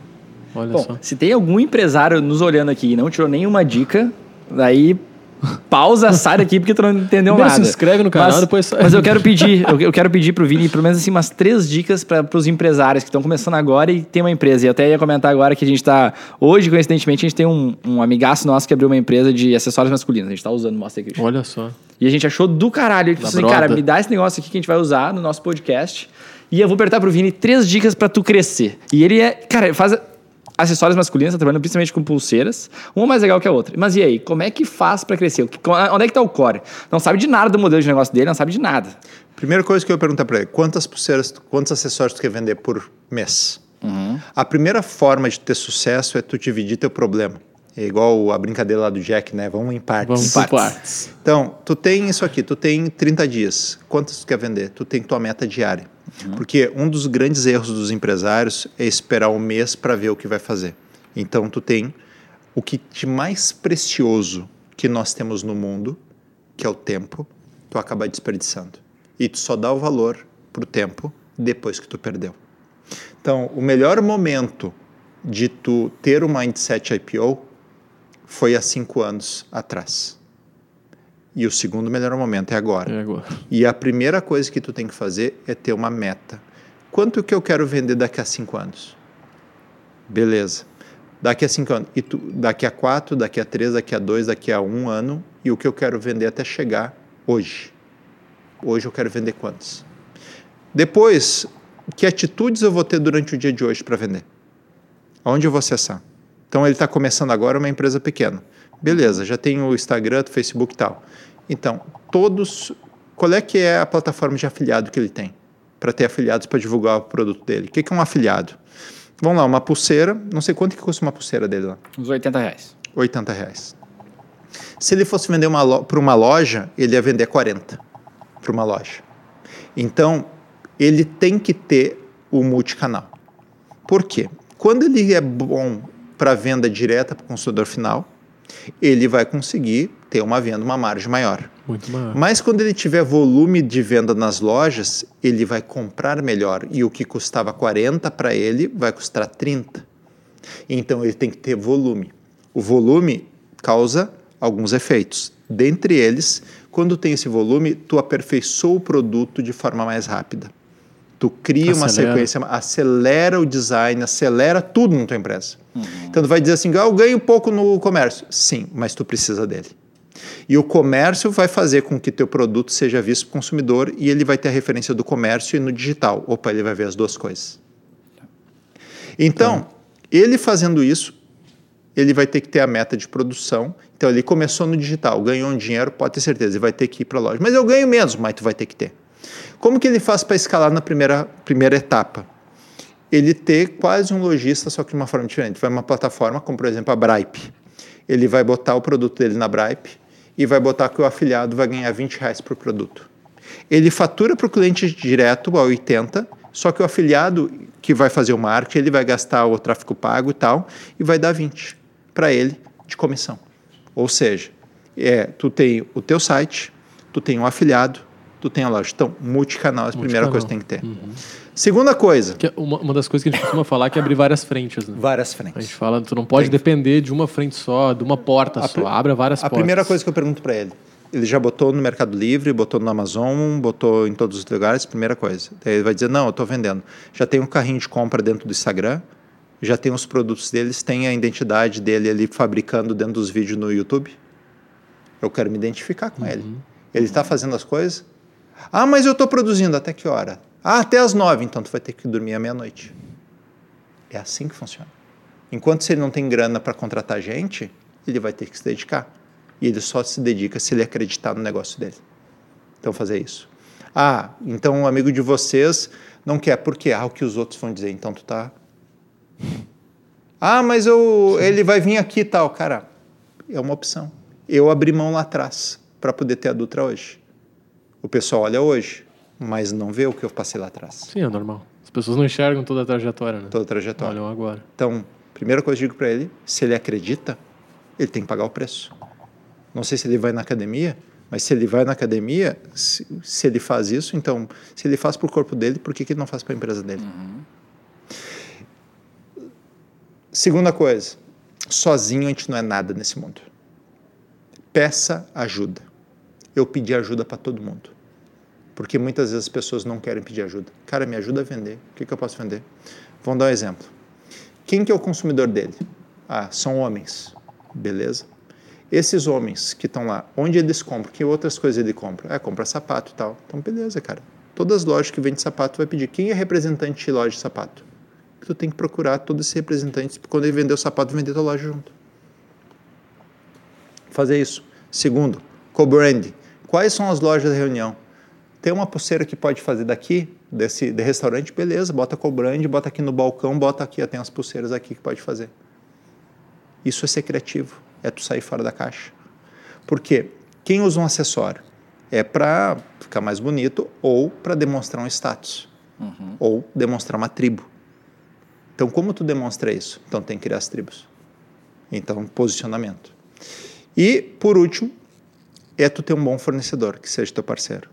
Então, se tu não tiver bons fornecedores, de novo, custo de aquisição de fornecedor. Ninguém pode procurar, fala, ninguém fala isso. Fala sobre isso. Quanto custa tu ter um bom fornecedor? Muitas vezes esse fornecedor pode cobrar um pouco mais caro, mas talvez ele te financie. Talvez esse fornecedor, cara, tu produz para mim, eu vou vender isso aí. Fornecedor, e tu vai ganhar menos, mas tu vai começar a ganhar escala. E essa escala vai fazer teu negócio chegar no outro patamar. Então, resumo. Boa. Ah, eu achei Fantástico. sensacional. Bom, uh... para mim, esse negócio do. Vamos resumir só. Três pontos. Multicanal, tu colocou aqui, né? De ser multicanal, de abrir várias frentes. O segundo ponto foi. A questão de, de pedir ajuda. De pedir ajuda. De ir atrás e achar quem vai pegar junto e, cara, colocar várias, várias pessoas para nos ajudar ali, não ter vergonha, não ter medo Chega disso. Chega empresário que vai para entrevista, né? Hoje nós, por exemplo, Mindset IPO, nós temos uma fila de espera de dois anos para estar tá dentro pra entrar. para entrar. Nós temos um produto de mentoria, que esse produto de mentoria, a fila é menor, mas é bem rigoroso para quem entra, porque se vai entrar nessa, o cara tem que ter a mentalidade. A empresária tem que querer muito. E por isso dá certo, Sim. porque a gente escolhe o cliente. Então, a mentoria, que é online. E nós temos o curso, a gente tem a plataforma do Ultra for Education, que a gente vai liberar o curso para o empresário do Mindset, que é um curso com etapas, e para os profissionais, que daí vai ter uma certificação. Então, a gente vai liberar para o advogado, para o contador e tal. Quando vender o seu... Cara, tu vai vender tua consultoria, vende com Mindset. Tu vai ser certificado e tu vai ter uma trilha dentro da área do conhecimento. Ah, do marketing, tu vai ter uma trilha na área do conhecimento para quando tu for aplicando tu já tu vendeu o teu pensando, ah, vou fazer tua empresa valer mais. O advogado não vai mais ser uma despesa jurídica. Não, vou fazer tua empresa valer mais. E nós provamos que ele, usando o mindset, faz a empresa valer mais. Perfeito. Logo, tudo que ele está desembolsando não é mais despesa. Não é despesa com mar, é investimento. E nós provamos porque faz a empresa realmente valer. Daí, imagina que tu é um profissional do marketing, está com mindset, tu é um profissional do direito, que é mindset, da contabilidade, mindset, vai chegar um ponto que a empresa vai chegar no tamanho. Daí a Dutra entra junto nessa jornada e vocês vão conduzir as áreas do conhecimento com o apoio da Dutra. Basicamente Legal. é isso. Então esse curso a gente não liberou ainda. Vamos, estamos, temos ele, só que a gente vai tem alguns projetos antes que a gente vai liberar provavelmente ali no final do ano. E a mentoria, essa trilha a gente tem algumas, mas é algumas vagas que a gente tem, mas são poucas vagas que a gente tem. Fantástico. A gente acaba liberando mais para esses mentores que a gente apoia. Então, os grandes mentores do Brasil, a gente acaba liberando mais para quem já passou por eles, porque já estão com uma mentalidade de prosperidade muito mais avançada do que aquele que nunca falou. Porque nós fizemos um teste. Pegou um empreendedor que, ah, vamos ver aqui, quer entrar no mindset e tal. Primeira reunião, ah, legal, vamos fazer. Segunda reunião, é, é difícil. Terceira reunião, botou a gerente. Tá, só um pouquinho. Ah, porque dá trabalho. Sim. É trabalho. Óbvio. Dá. No outro mês a gente rescindiu o contrato. Não, não queremos. Mas vocês rescindiram? Sim, a gente não quer, que a gente quer sucesso. Tu não é a média das pessoas que tu vive? Tu que está no programa, que todos que estão no programa têm sucesso, ou tem que é um programa que meia dúzia tem sucesso? Então, por isso que a gente é seletivo nos clientes. Perfeito. E todo mundo tem que ser seletivo nos clientes. Ah, isso, isso é uma frase para mim assim, ó, que é difícil, sabe? A gente que já passou, né, por, pelo início, a gente sabe como é difícil. No início a gente aceita tudo, né? É porque precisa pagar as contas, né? Porque precisa pagar as contas. E mas mas só depois de um tempo que a gente consegue às vezes dá essa respirada que tu começa a ser mais seletivo nos clientes, começa a fechar um pouco mais Essa é o a parte perfil, difícil. quem vai. É muito difícil isso. A gente entende, né? Todos os empresários aí que é difícil. Mas como isso faz diferença, né? Quando E tu a fo- consegue mas chegar tem num uma ponto. fórmula bem fácil de fazer isso. Primeira coisa, tu tem que sobreviver. E só que daí tu tem que melhorar. Quando o teu corpo não pega assim para melhorar, tá com os exames tudo errado. Ah, come, basicamente, come um monte de coisa que não é legal, não é gostosa, mas faz bem para a saúde, não come mais gordura, não bebe e tal. Mas tu vai melhorar. Faz exercício e vai tomar um remedinho. Agora imagina o seguinte: numa empresa, pessoal, tá- do dia para noite, em vez de tomar um remédio todo, não toma um remédio em 8 8 horas e tal. Sim. Agora imagina a empresa que está com problema com um monte de cliente ruim. Ah, corta tudo. Que é é a mesma coisa que tomar cartela de remédio inteiro de uma vez só. Vai morrer. Já era. Então, tu tem que entender que tu quer e vai melhorar, mas tem que ser um dia depois do outro. Eu falo que a empresa tem que melhorar 1% por dia. 1% por dia. Daí eu falo o seguinte: "Ah, mas é tão pouco".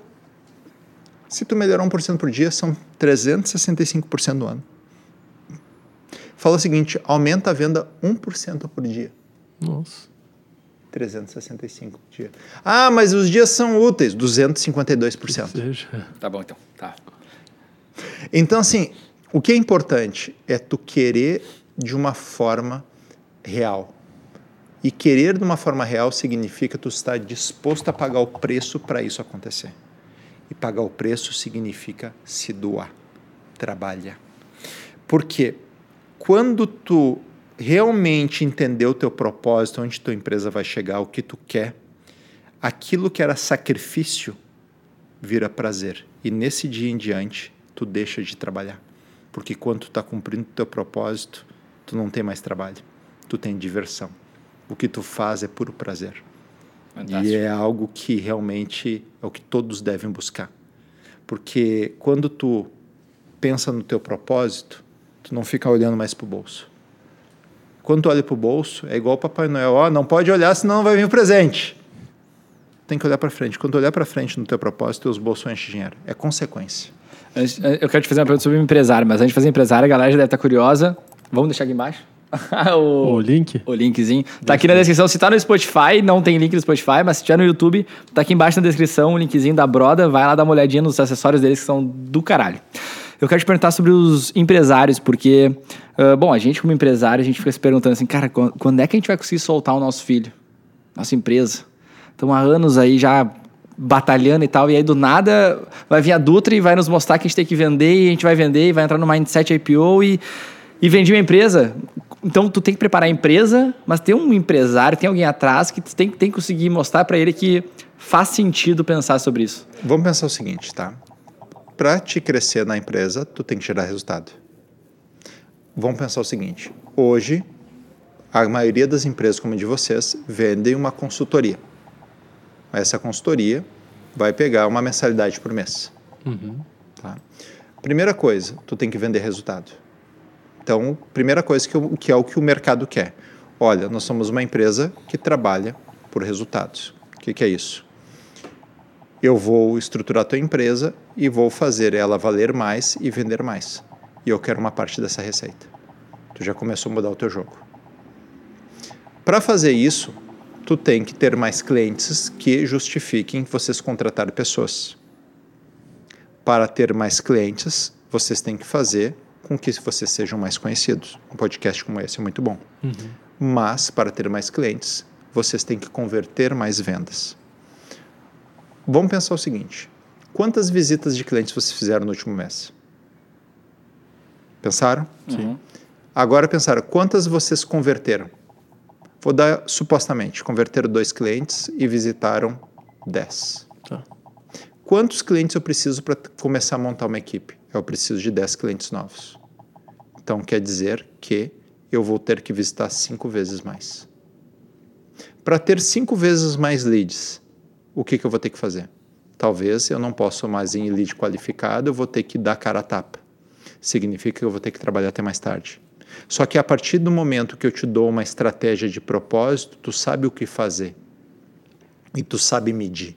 Medindo, tu consegue ter essa energia, porque tu faz, tu vai levar muito não na porta, na cara. E esse não é o que tira o sucesso das pessoas.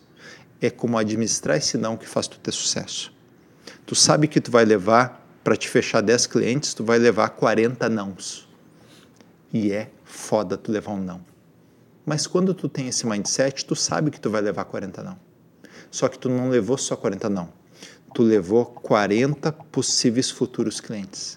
Porque tu não está levando ele como não agora. Uhum. Só que essas visitas que tu fez, eles te geram uma conexão. É.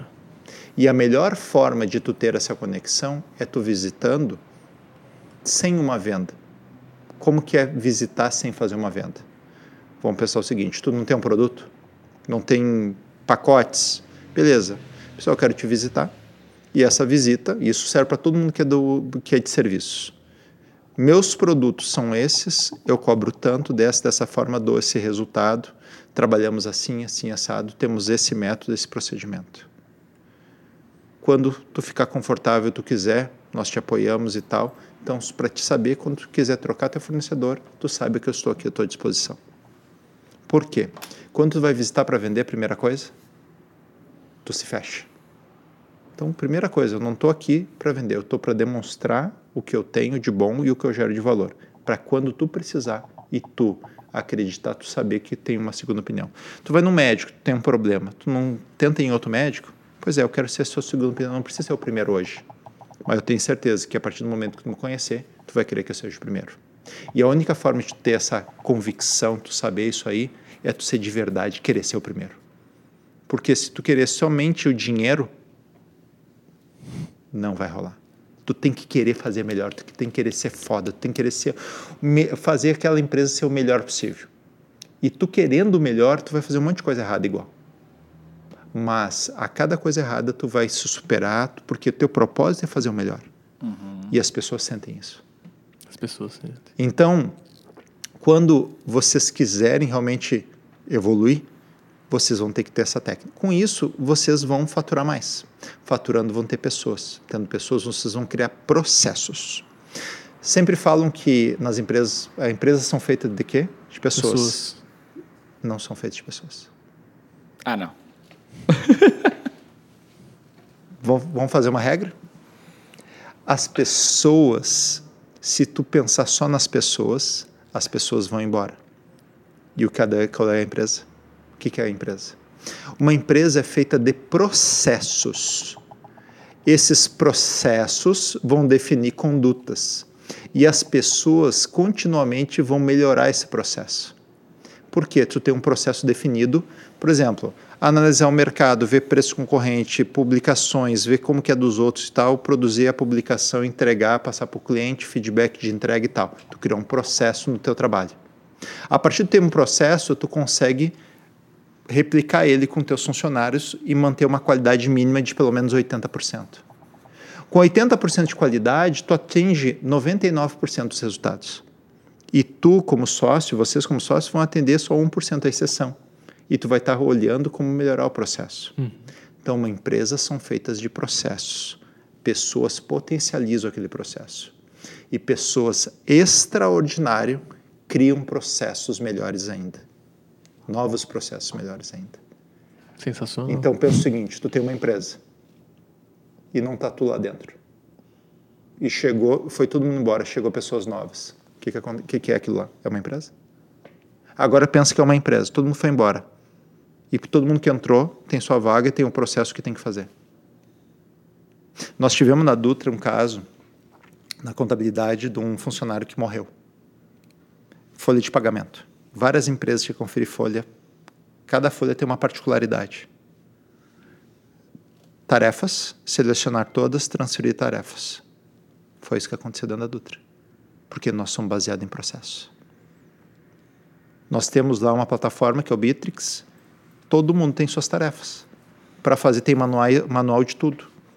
Tudo não, porque sempre está criando novos, mas de muita coisa. Vou dizer um exemplo: abrir uma empresa. Tem várias tarefas para abrir a empresa. Hoje, qualquer um que chegar lá sabe abrir a empresa. Consegue fazer. Porque nós temos um processo. E é difícil estabelecer. Se não virou nenhuma chave agora, de novo, desiste, dá um pause, sai do vídeo, porque fantástico. Não, Mas, fantástico. é- mas é esse lance dos processos também é, uma- é uma coisa que a gente pega bastante, assim, né? O, o quanto é importante isso e, a- e as empresas não têm isso. O que, que a maioria das, pessoas, das empresas quer? Ah, eu quero uma cultura forte e tal. Fio, sem processo não vai rolar. A cultura que tu quer, não vai ter cultura, mas não é o que tu quer. Qual é a primeira coisa para te ter a cultura? É regra. O que, é uma regra? É um processo de como fazer aquilo. Repete aquele processo de forma reiterada, vira um hábito. Repete o hábito, vira cultura. Quando vira cultura, cara, é um organismo vivo. Vou dizer, o método Dutra nada mais é do que é criar regras e processos para determinar a conduta das pessoas. Como nós temos lá, nós temos uma governança, tem um comitê do método. Esse comitê é como legislador, ele vai criando as novas regras que passa, cada Dutra tem um sócio, dessas Dutras, esses sócios têm um conselho. As regras que veio que, e o comitê são só de funcionários. Eles propõem as regras, os sócios, que são empresas diversas, cada um independente entre si. Cada empresa tem o seu financeiro, cada, cada empresa tem sua decisão, autonomia. Só que o método que todo mundo tem que trilhar é um só. E ali aprova um método onde todas são, aderem àquele método. Então eu tenho regras que geram esse processo, que gera o hábito, que gera a cultura. E é isso que a gente implanta nas empresas. Esse método Dutra a gente implanta dentro das empresas. Então a primeira coisa que a gente vê é assim, qual é o teu processo administrativo, financeiro, de vendas, de compra. Como que é o teu processo de venda? Ah, eu tiro o pedido. Tá, o que, que eu preciso fazer? Então vai mudar agora. Que, qual é os clientes que não compram há, há um ano, há 30 dias?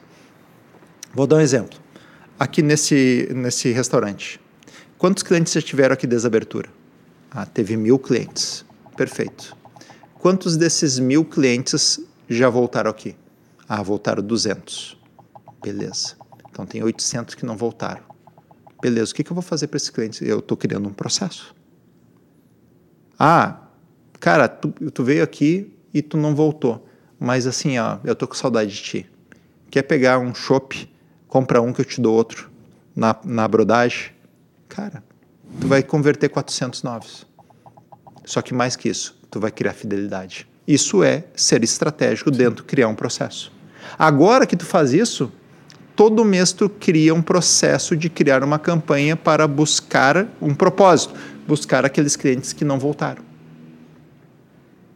Vai chegar o ponto, cara, eu te dou dois chopp, mas vem cá. Se tu vier com o amigo teu aqui, eu te dou e daí tu começa a se comunicar.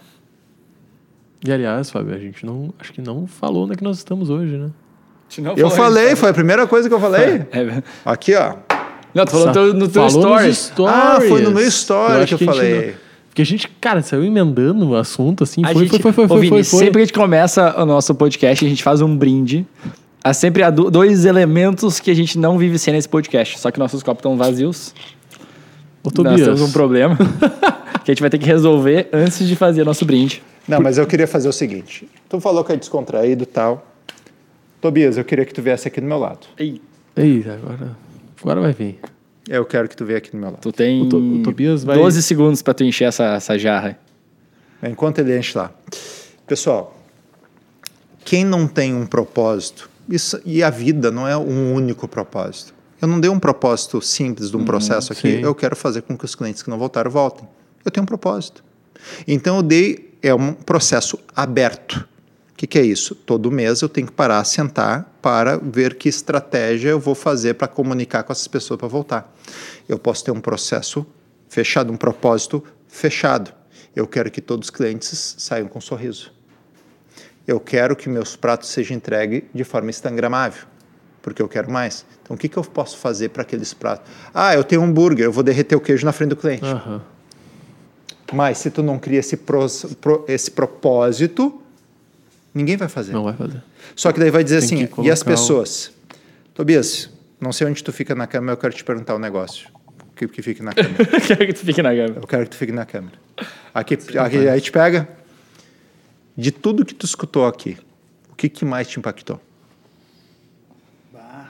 O Tobias, para quem não sabe, tá, é o proprietário As sarras. desse- da Sarras Beer, que eu recomendo aqui em Novo Hamburgo. Já tá falando para os advogados tudo vir para cá, já Não falei pra Mas você, eu sou o tesoureiro da, da OAB aqui da. Não, não fala. Mais um detalhe. Ah, Ah, tem um contato, tem detalhe. contato. É, eu sou tesoureiro da subseção aqui de Novo Hamburgo. E de tudo que tu escutou, o que, que mais te impactou?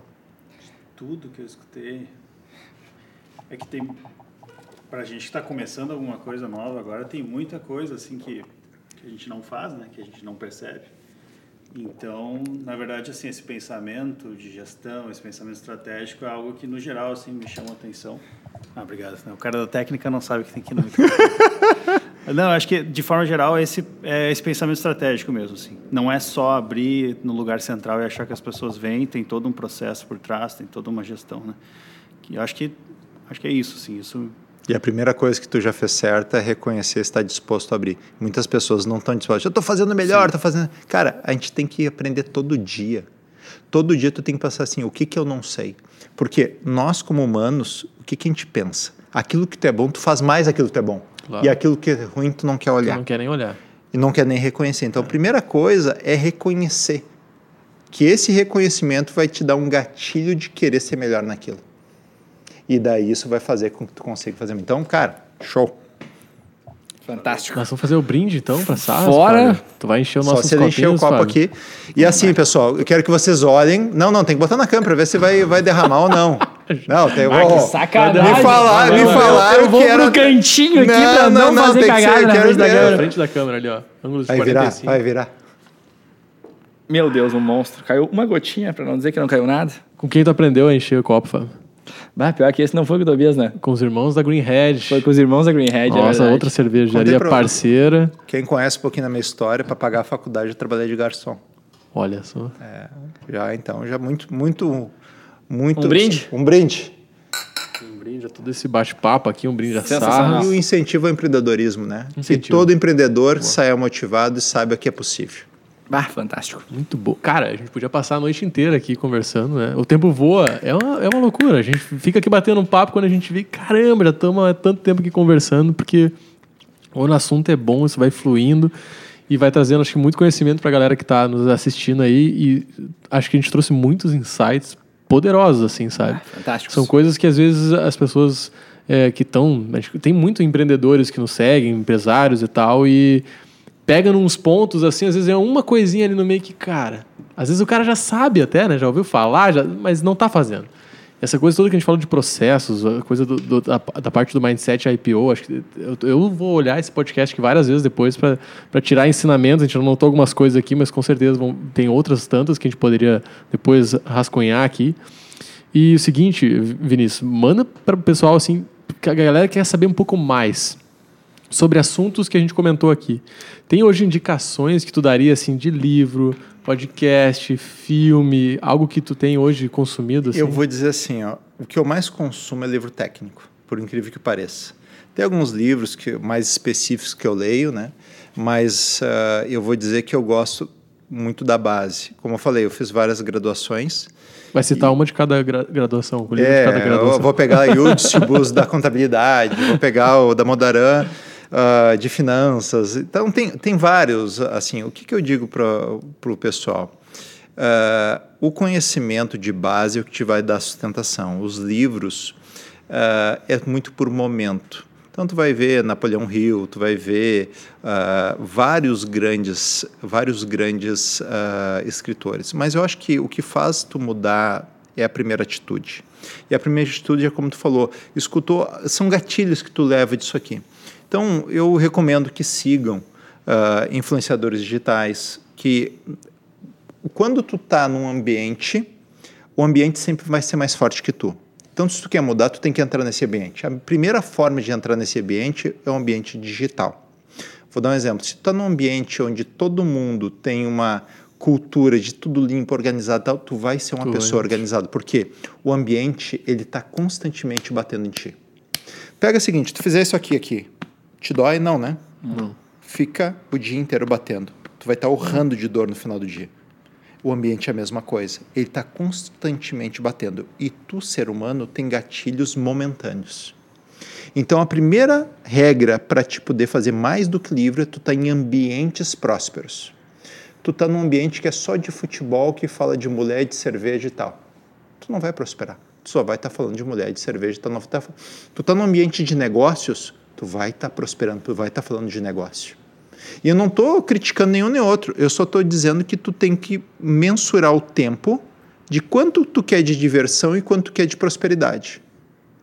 Quem quer prosperidade vai ter que procurar mentorias, mastermind, vai ter que ir em treinamentos, em eventos. Pergunta os empresários que estão aqui, de qualquer segmento. Qual é a última feira que tu foi do teu segmento? 99% vai dizer que não foi. Então, tu quer se ah. relacionar com... Não tive tempo de ir. Não tive tempo ah. de ir. Por quê? Tu não tinha processo, tu gastava tempo arrumando as cagadas do que fazendo negócio. É Exato. É isso. Hoje, a maioria dos empresários quer fazer um rolo para ter vantagem, só que para sustentar o rolo ele gasta mais tempo, mais tempo e deixa de fazer negócio. Quando tu começa a organizar a tua empresa, onde tu deixa de fazer o rolo, onde tu pode fazer negócio, tu começa a prosperar. Onde, ao invés de contratar certo aquele funcionário, tu contrata um jeito errado para ganhar vantagem, agora tu não pode mais demitir ele, tu tem que ter um jeito, tu não pode simplesmente tomar uma decisão. Quando tu pega a tua empresa e tu vende frio, tu não o, tu quer ter uma vantagem não pagar imposto, o que acontece? Tu pega, tu tem que ajeitar, tem que pegar um cheque, tem que fazer, ou seja, tu não pode mandar um boleto entrar na conta. Ou seja, todo esse tempo Sim. faz com que tua empresa dê ré. Então, hum. trabalho organizado e certo, isso vai fazer tu ter tempo para fazer negócio. E quem tem tempo para fazer negócio, prospera. Quem usa o tempo para arrumar os rolos, ele vai ficar do mesmo tamanho. Então, se alguém quer um grande segredo, organiza a empresa. Lá atrás, eu falei que a Dutra ia fazer tudo certo, tudo correto. Por quê? Eu sabia que nós ia brigar com gente grande. Eu sabia, então, nós emitimos nota de tudo, nós fazemos de tudo, tudo, tudo certinho. Por quê? Eu não tenho que me preocupar se vai vir alguém ou não. Eu só estou me preocupando em fazer negócio. Põe a tua energia naquilo eu que é necessário. Eu boto minha energia. E quantas empresas eu peguei que o empresário ficava até meio-dia, uma hora da manhã, uma hora da tarde, só arrumando os rolos, indo só no banco, rolinho. pagando as contas lá tal. Pensando como é que não ia pagar os sete reais no, no boleto lá, é, assim, dar uma engamelada lá para conseguir... E daí o que, que eu pergunto assim, o que tu mais queria? Ah, eu queria outro de mim. Tá, e se eu te conseguir o dobro do teu tempo? É o que eu mais quero. Quanto que vale isso? É uma fortuna. Pois é, então vamos parar de fazer rolo. Daí o cara começa a ter tempo. Esse é o segredo. E isso faz com que tu consiga prosperar, porque a tua empresa pode crescer sem a tua presença. Olha só. Porque o rolo depende do sócio. E a empresa vai ser do tamanho que o sócio consegue segurar nas mãos. E as tuas empresas vão ser uma empresa que cabe só na tua mão e não no mundo.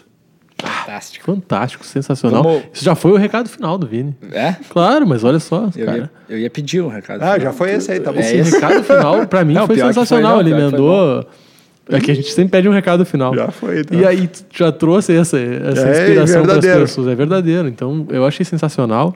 Uh, Vinícius, como é que as pessoas te encontram? Onde é que elas podem te encontrar hoje no mundo digital para te seguir, te acompanhar, que saber é, um pouquinho mais de ti? Uh, é o Vinícius Dutra Oficial, onde tem a comunicação. Te, tô meio parado nas lives que a gente está com uma... Mas vai voltar as lives aí. Lá tem um conteúdo, eu tento passar um pouquinho Isso no Instagram? Mindset, no Instagram. Tá. No Instagram. Tem o YouTube também, vai tem alguma coisinha, mas muito incipiente. Tem, bota meu nome lá, tem um, outros podcasts, outras coisas que a gente sempre prestigia. Legal. E ali tu vai conseguir saber um pouquinho mais do Mindset, ou no Método Dutra, também tem o arroba Método Dutra também, que tem no Instagram. Uhum. E ali são os principais canais que a gente tem que a gente se comunica com o público aí para trazer um pouquinho de conhecimento, compartilhar aquilo que nós temos. Fantástico. Fantástico, é galera. Não deixam de seguir, então, acompanhar o, não, o Vinícius. Se aguentou até aqui, cara. no mínimo se inscreve no canal, segue no Spotify, está no Spotify, clica aqui embaixo, aqui embaixo está o Instagram do Vini, clica ali, já segue agora na hora para ficar por dentro das novidades e segue a gente também, né, os nossos, Óbvio, podca né? nossos podcasts. Nossos Os nossos Instagrams estão aqui embaixo também, então segue Fábio Schink e Christian Schink. E tá vindo mais podcast por aí. Vinícius, muito obrigado. Foi um prazer te receber aqui. Tamo junto. Eu tenho certeza que Quanta a audiência história. adorou Fantástico. ouvir esse bate-papo cabeça, né?